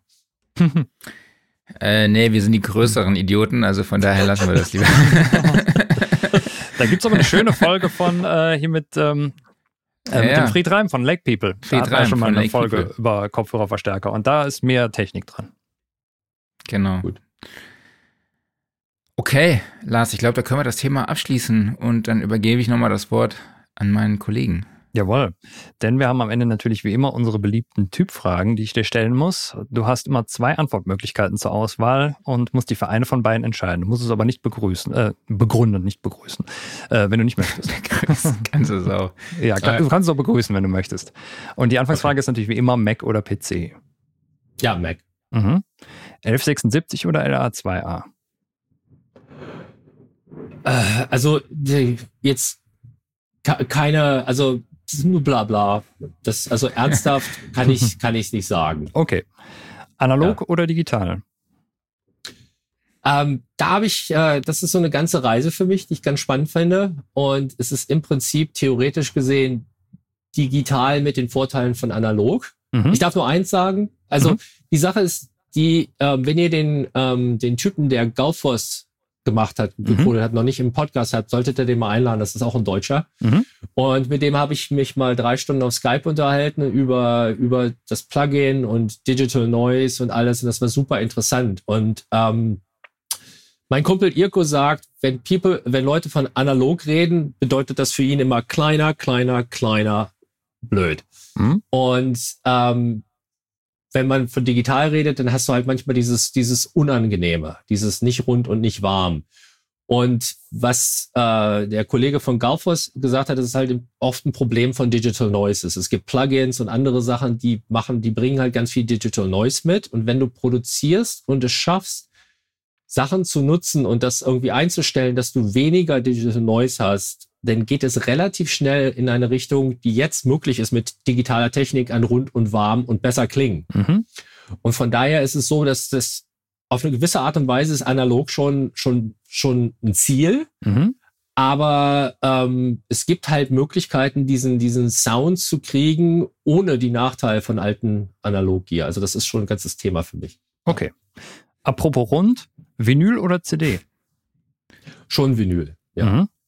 Dann natürlich die alles entscheidende Frage, die dafür sorgt, dass man auch auf dem 10 Euro Handy-Kopfhörer wunderbar mischen kann. Kommt der EQ vor oder hinter den Kompressor?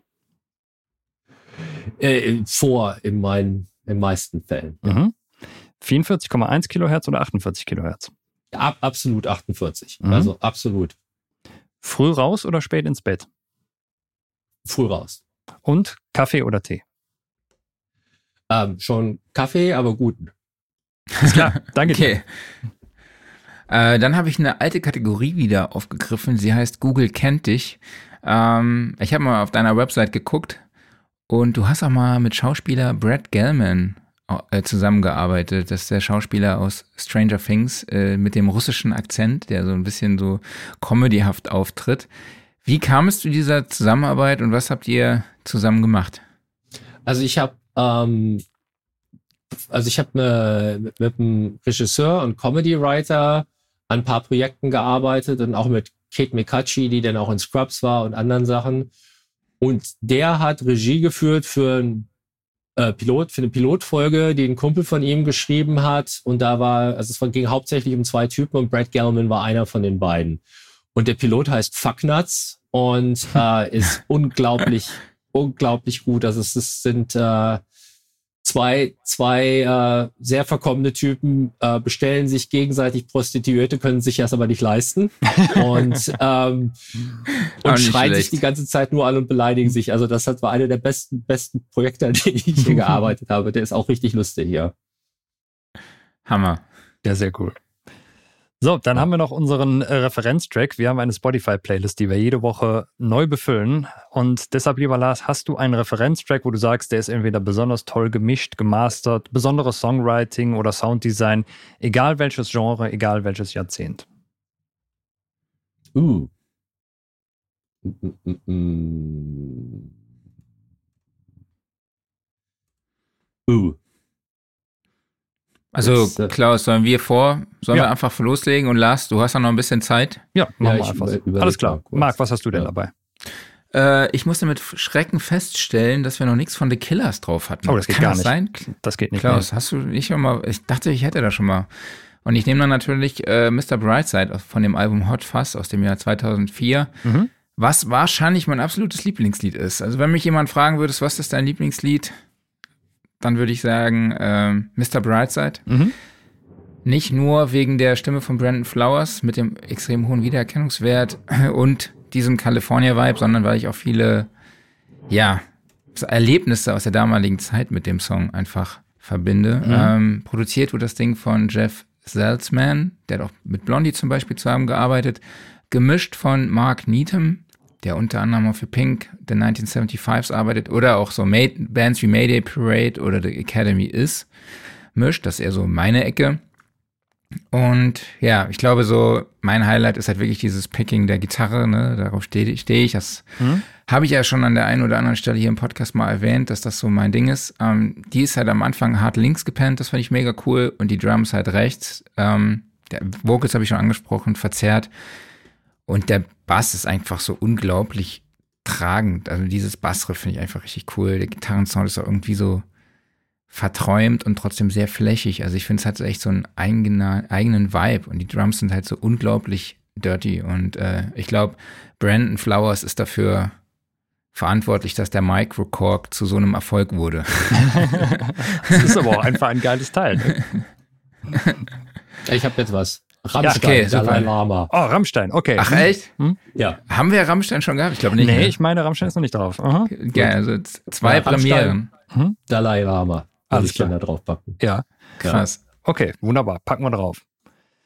So, und ich habe noch äh, den Song Strangers von Sigrid mitgebracht. Äh, ist aus dem Jahr 2017 und lief, ich glaube, in der Vodafone-Werbung, oder? Weiß das jemand von euch? Es war irgendein Werbesong, der permanent im Fernsehen lief. Ähm, wunderbarer Popsong eigentlich und hat eigentlich das, was ich immer sehr gerne mag, nämlich so relativ starke Kontraste in der Musik. Du hast eine sehr ruhige Strophe, alles schön runtergefiltert, also gerade so die Synthfläche, minimale Drums, einfach nur so eine Bassdrum, die da ein bisschen durchkickt, Stimme komplett im Vordergrund und du hast noch so ein Glöckchen, was da im Hintergrund rumdüdelt. Das wirkt halt alles so, so, so schön friedlich und unschuldig und im Refrain wird dann ein bisschen mehr Gas gegeben, da kommt dann halt so ein sehr prominenter Sechzehntel Bass dazu, da ist nichts mehr gefiltert, Stimme mit Harmonien, alles macht auf und äh, ja, es klingt also so, als ob irgendwie der Song viel schneller ist, ist aber überhaupt nicht, sondern es ist einfach nur durch halt das Songwriting und die Instrumentierung einfach ein sehr schönes Hin und Her immer zwischen Strophe und Refrain, also sehr netter Popsong. Cool.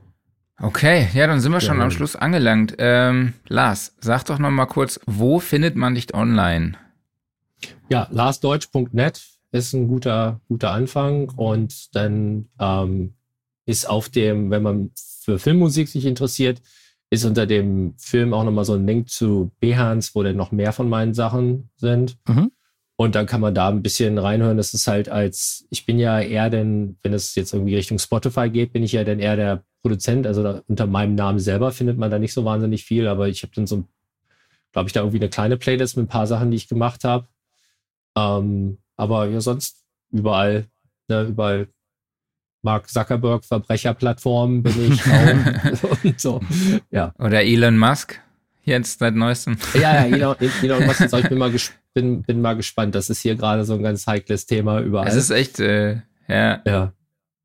Es ist ganz, gespannt. ganz interessant, weil es wohl, ich habe das gerade gestern gehört, dass es wohl relativ wenig Twitter-Benutzer gibt im Vergleich zu allen anderen Plattformen, aber die machen irgendwie den meisten Alarm. Irgendwie mhm. das irgendwie am meisten Trouble.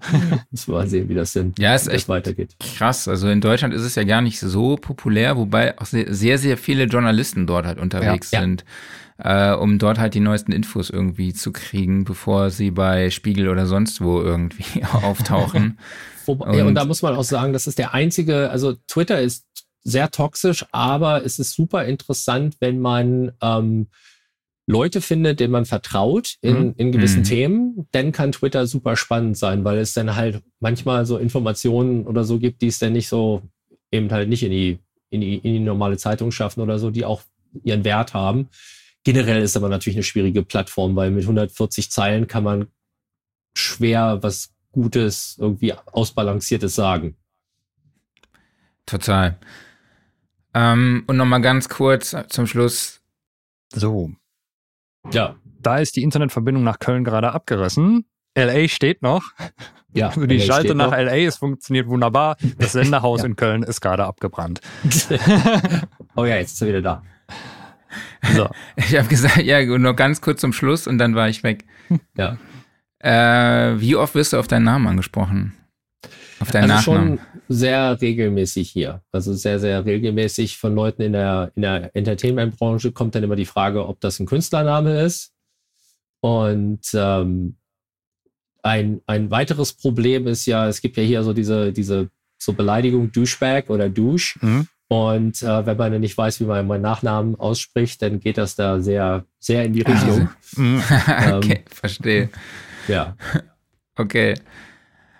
Lars, vielen, vielen lieben Dank, dass du dir bei dir am Morgen und bei uns am Nachmittag die Zeit ja. für uns genommen hast. Äh, es war schön, dass wir hier, cool. dass wir hier mal LA-Vibes hatten. Ja. Und auch, wir haben es trotzdem geschafft, mal wieder über eine Stunde über Kopfhörer zu sprechen. Äh, es ist äh, immer wieder ein Erlebnis und äh, eine Überraschung, über welche Themen wir einfach so stundenlang mhm. philosophieren können.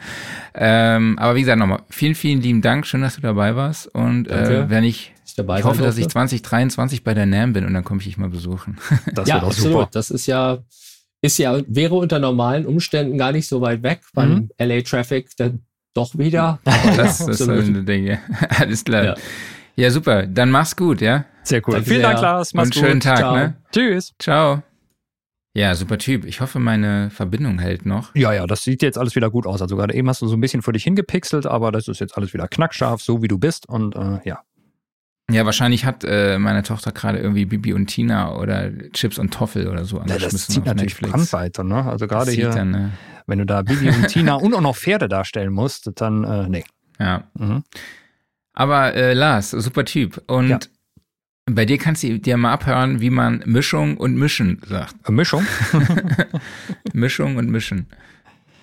Lass mich doch, Junge. Ja. So. genau. Äh, wir machen mal ein bisschen Eigenwerbung ja, für unseren Tonstudio-Guide. Also mhm. wir bauen das größte deutschsprachige Studioverzeichnis auf bei uns auf der Website soundrecording.de slash tonstudio-guide. Und wenn ihr dort mit eurem Studio dabei sein wollt, dann könnt ihr euch dort natürlich anmelden. Es gibt eine, einen kostenlosen Basiseintrag. Da könnt ihr äh, eure Adresse angeben, die Website, URL und den Namen.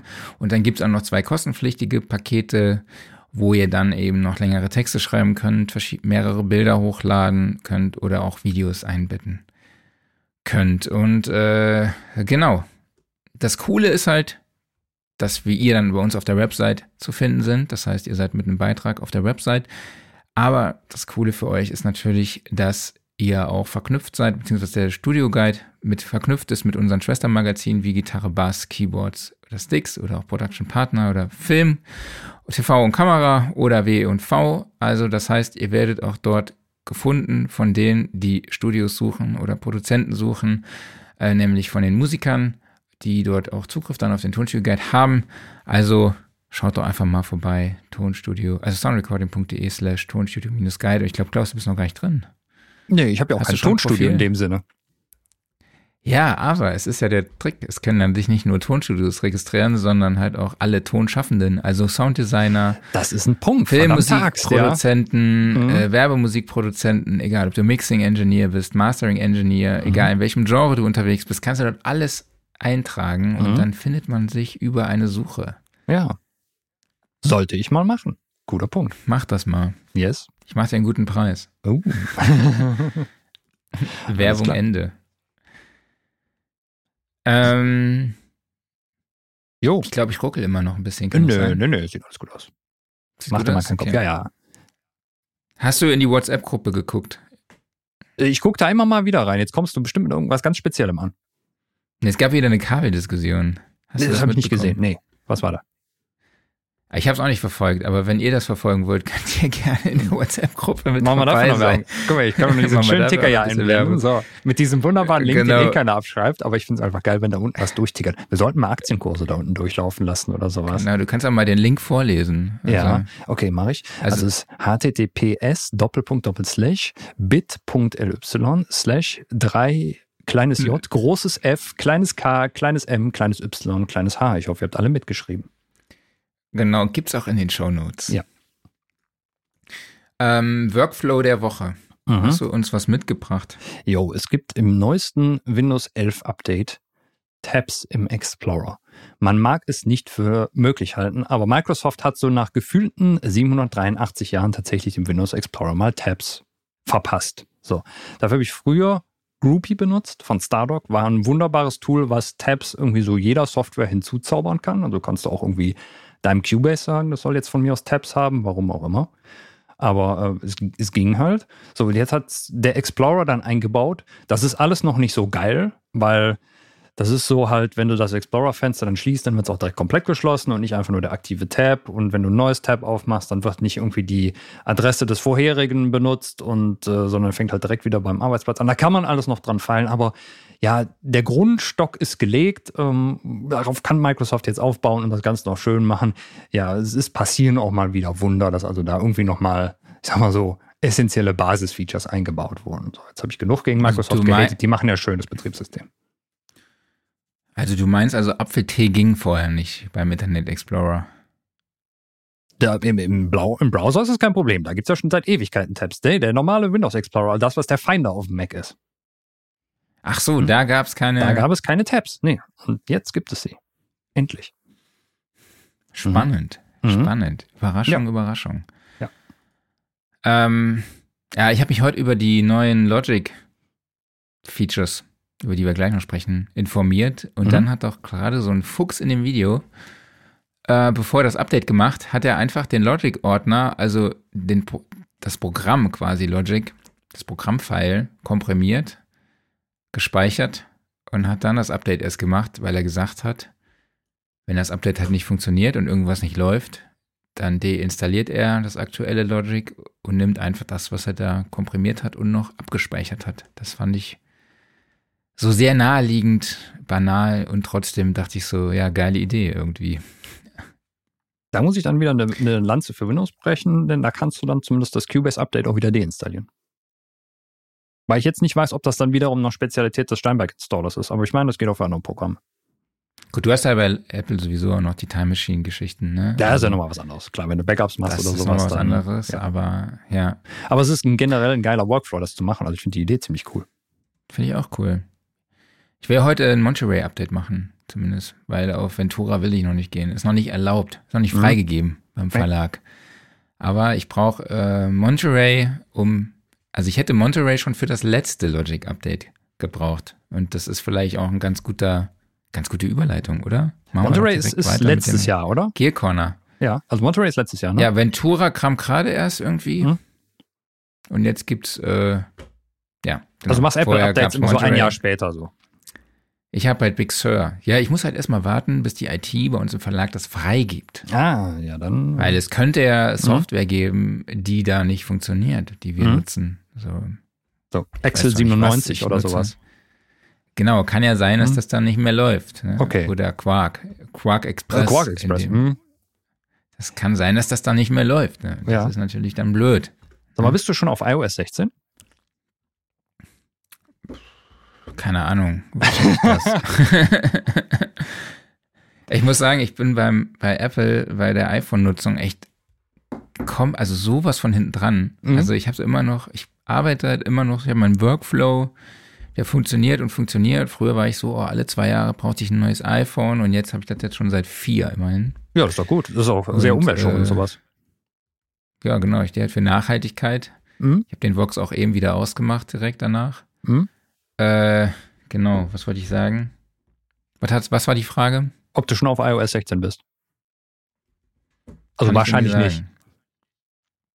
Ich warte nämlich aktuell noch, weil es ist wie bei jeder iOS-Generation, kommt erstmal der große Aufschrei, oh, mein Akku hält nur noch halb so lang. Ich weiß auch nicht, warum das Problem jedes Mal ist oder ob das Absicht von Apple ist oder so, aber immer ist danach die Akkulaufzeit beschissen. Und ja, deshalb warte ich jetzt erstmal ab und ja, aber ich dachte, vielleicht hast du ja. so Erfahrungen aus erster Hand. Nee. Ah, kurz die Frage kommt hier von Mikuma. Ich habe ein MacBook Pro 2020. Also aus dem Jahre 2020 mit dem M1. Genau. 13 Zoll. Lasst es.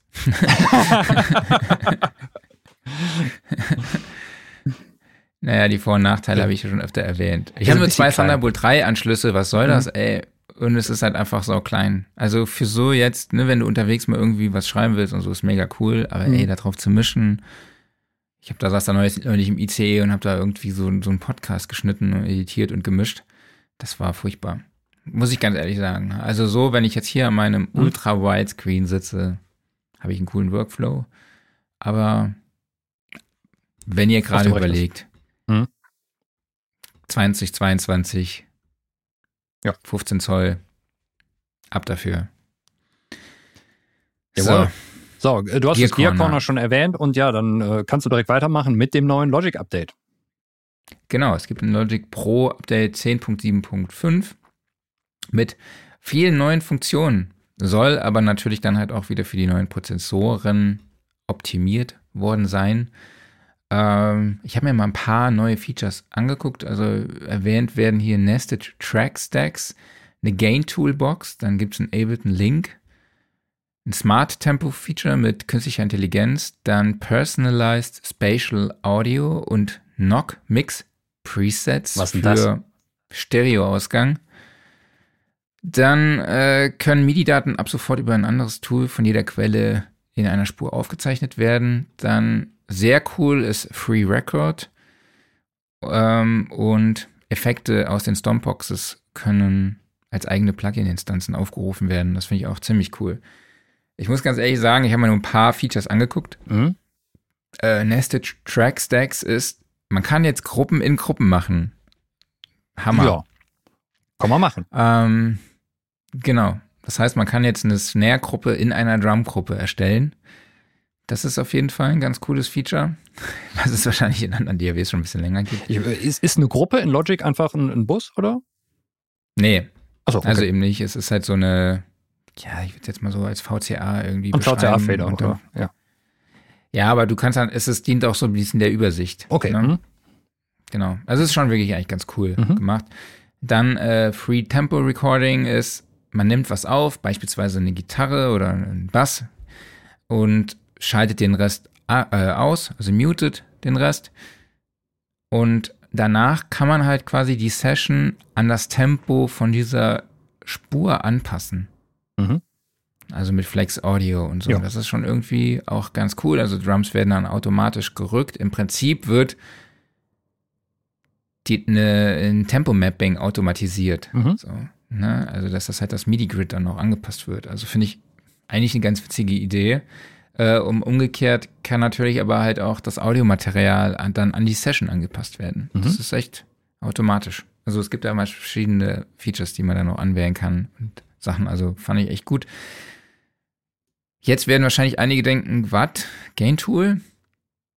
Es war tatsächlich in Logic immer noch so, dass man, wenn man die Lautstärke von einzelnen Regionen, einzelnen Clips eben anpassen wollte, dass man in den Region Inspector gehen musste. Also links so eine Sidebar, mhm. da muss man dann den Region Inspector aufklappen und dann musste man gucken, äh, Clip Volume oder Region Volume. Und dann konnte man da halt äh, ja die Lautstärke anpassen. Und mhm. jetzt gibt es ein Mausklick-Tool, Gain-Tool. Das heißt, dann kann man eben mit diesem Gain-Tool über die Region gehen und dann eben dann damit manuell nochmal die Lautstärke. Also so diese, also, diese klassische horizontale Linie, die du rauf und runter schiebst. Richtig. Also Reich. bei Logic, ach, hm. bei Pro Tools war da, ist das, glaube ich, oben rechts, ne? In den Clips ist da so ein kleiner ja, Lautstärke. Ich glaube, in der Mitte ist es, aber egal, ich weiß, was du meinst, ja. Geil, irgendwo ist da ja. der Fader und dann kann man hm. dann den ziehen und das gibt's jetzt bei Logic auch ein bisschen einfacher. Ist tatsächlich für mich ein kleines Tool, was aber meinen Workflow schneller macht, weil ich nämlich aufgehört habe, Automationen zu schreiben, hm. sondern ich, äh, Auto, also ich schneide dann mein Audiomaterial in verschiedene Clips und passe dann dort die Lautstärke an, einfach über diese Clip-Lautstärke und fahre dann so meine Automation im Prinzip und habe mhm. dann mit den Automationsfunktionen später nochmal die Möglichkeit, so ein bisschen nachzujustieren und habe dann halt keine mega krassen Automationskurven so. Ja, gerade fürs Podcast-Editing cool. auch super, um mal irgendwas ein bisschen runterzuziehen. Ja, Total. Oder mal irgendwo S-Laute oder so. Genau. Hm. Oder irgendwie ein Atmer.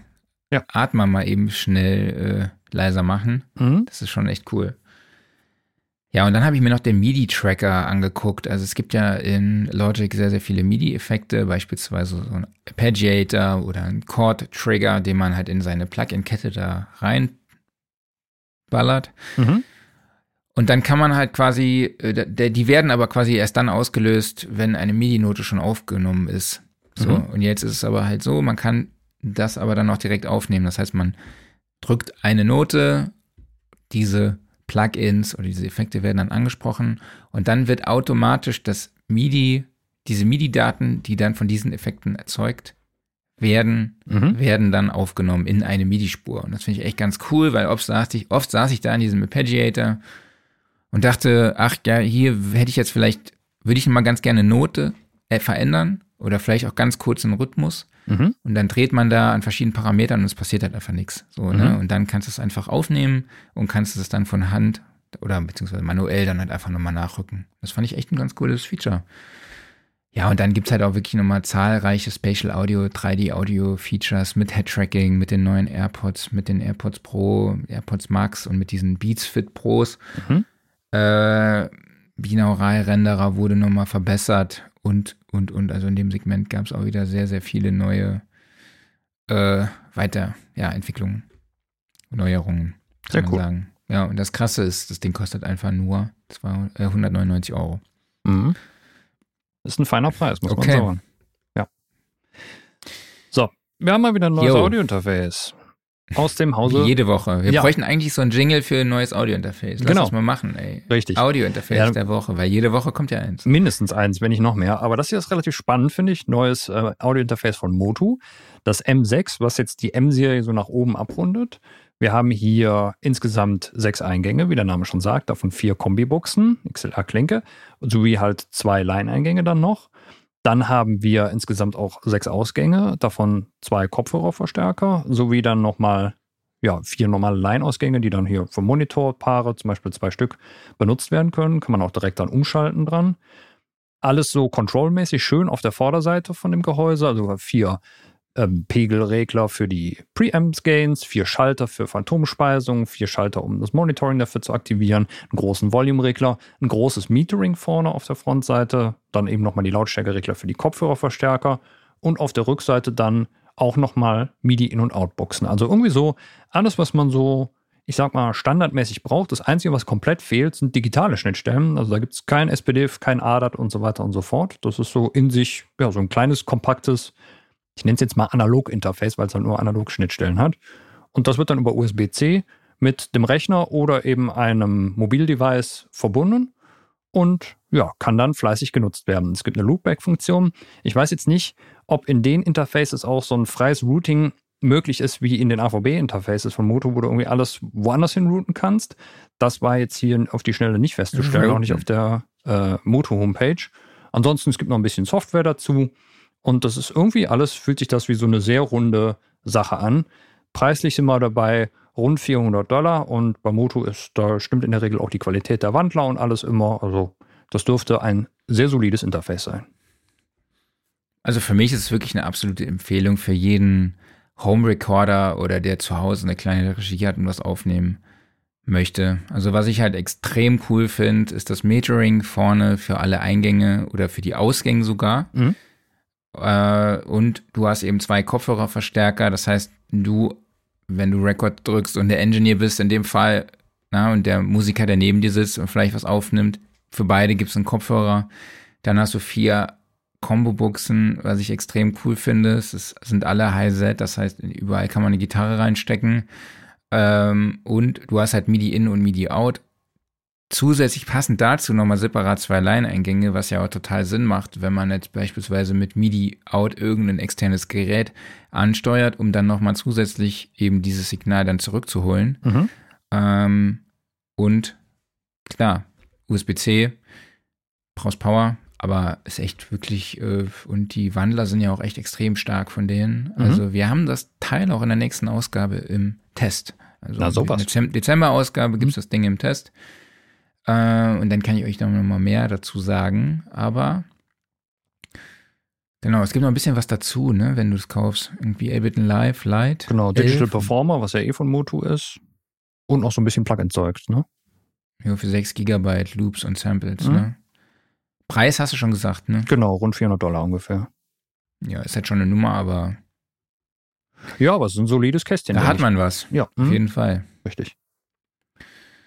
So, und jo, jetzt. dann äh, haben wir irgendwie die, keine Ahnung, was ist hier los? Also, es sieht wirklich ganz, ganz komisch aus, das ja, Teil. Genau, wenn du, sagst, rausgepackt hast. wir haben hier unser wöchentliches Audio-Interface, dann müssten wir eigentlich so langsam auch das wöchentliche SSL-Gerät bzw. Plugin einführen, weil die bringen jede Woche irgendwas Neues raus. Also sei es da irgendwie eine neue Konsole, ein neues Plugin oder irgendein neues 19-Zoll-Gerät. Ich weiß nicht, was bei denen los ist, ob die auch alle auf Red Bull sind und äh, da nur noch schaffen.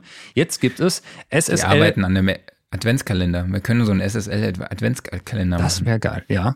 Ja, es gibt jetzt SSL Connex und zwar ist das irgendwie, ja, man denkt zuerst, wenn man sich das anguckt, das könnte vielleicht auch irgendwie, ja, weiß nicht, eine Heizung sein oder irgendwie so, so ein, so ein, weißt du, so ein Stöfchen. Da machst du unten so, so ein Teelicht rein und oben stellst du da deine, deine Teekanne drauf und hältst es warm. Das ist so pyramidenförmig. Schokofondue. Ja, genau. Es ist pyramidenförmig und hat so ein Alugitter.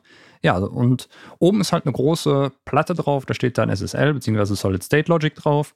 Und es ist ein, ein USB-Mikro mit vier Kapseln. Also in jede Richtung zeigt eine Kapsel und das knallst du dann in die Mitte auf den Tisch und stellst dann eines von vier Presets ein und je nachdem berechnet dann ein DSP halt, äh, welche Kapseln genutzt werden, wie die aneinander angeglichen werden und so weiter und so fort. Also halt beispielsweise, wenn du jetzt so eine Konferenz hast und du legst das Ding in der Mitte auf den Tisch, dann äh, ja, wird anscheinend aus allen Seiten aufgenommen oder eben eher gerichtet, wenn du da alleine irgendwo sitzt und sprichst oder wie auch immer das dann halt noch für äh, spezielle Musikaufnahmen und so weiter gemacht ist. Ja, auf jeden Fall passt sich das dann entsprechend an. Es gibt einen Kopfhörerausgang da dran, den du dann über eine Touch-Oberfläche noch regeln kannst. Ja, immerhin nimmt das Ding bis 96 Kilohertz auf. Das ist was. Und ja, es ist auch nicht allzu teuer mit, äh, rund 179 Euro.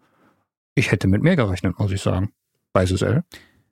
Ganz ehrlich, ich war jetzt auch mega überrascht. Ja. 179 Euro, vor allem wenn da so eine DSP drin steckt, mhm. ähm, hätte ich jetzt auch deutlich teurer gesch Und vier Mikrokapseln. Ne? Also, ja. Da bin ich mal sehr gespannt drauf, äh, wenn das mal im Test aufploppt, wie sich das so schlägt und ja, wie überhaupt diese ganze DSP-Kram und keine Ahnung was alles, wie das so funktioniert. Aber von seiner Idee her und von der Art und Weise auf jeden Fall ein sehr spannendes Gerät. Ja, kannst du ja mal testen. Du bist doch jetzt hier der Tester vom Dienst. Ja, das Problem ist natürlich, da müssen wir auch mal eine große Gesprächsrunde machen. Ne? Da komme ich mal rüber nach Köln, dann setzen wir uns mal mit vier Leuten zusammen und schmeißen das Ding in die Mitte und dann gucken wir mal, wie sich das so performt. Du meinst, wir sollten einen Podcast aufnehmen? Wir sollten einen Podcast aufnehmen und auch nicht nur zu zweit, sondern auch noch möglichst dann mindestens zu mit dritt Gästen. mit dem Gast. Genau, richtig. Ne? Ja. ja. Dass man sich mal wieder live trifft. Und da kann man das benutzen. Ja. Wäre doch mal was. Auf jeden Fall. Wir wollten ja immer mal zum, zum Store nochmal. Das wäre was. Ja, genau. Ne? So zum Store und dann schön an der Kaffeebar das Ding da hinschmeißen und mal gucken. Genau. Mama sagt zu. Äh, Jawohl. Ich habe Kleinkinddienst. oh, dann Meine, wir schnell den Sack Es wurde machen, schon ne? nach meiner Person gefragt. Richtig. Ja. Ähm, ja, genau. Abonniert uns überall, wo ihr uns sowieso schon folgt. Setzt überall die Glocke. Kauft das Heft. Äh, Macht überall Accounts, ihr uns noch? noch nicht folgt. Ne? Tonstudio Guide müsst ihr uns folgen. Genau. Äh, euch eintragen, dann für Newsletter anmelden. Geht in die WhatsApp-Gruppe WhatsApp rein und mhm. äh, habe ich irgendwas anderes vergessen? Nee. Nö, einfach gute Laune naja. haben, nächste Woche wieder dabei sein. Und ansonsten sage ich mal vielen Dank. Da ist nämlich alle. Markus Repp von Herzblut zu Gast. Perfekt, wunderbar. Dann wissen wir das auch schon.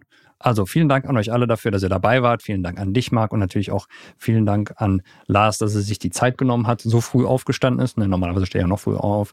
Aber dass wir hier LA-Vibes mal schnuppern konnten. Ne? Und dann sehen wir uns nächste Woche. Aber dann wieder um die alte Uhrzeit wieder, nämlich morgens um 11. Bis dahin, habt Spaß und tschüss.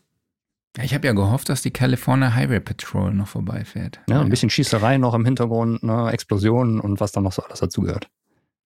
Du GTA musst dann natürlich wieder übertreiben. Ach, es ist GTA-Vibes. Ciao, macht's gut. Tschüss.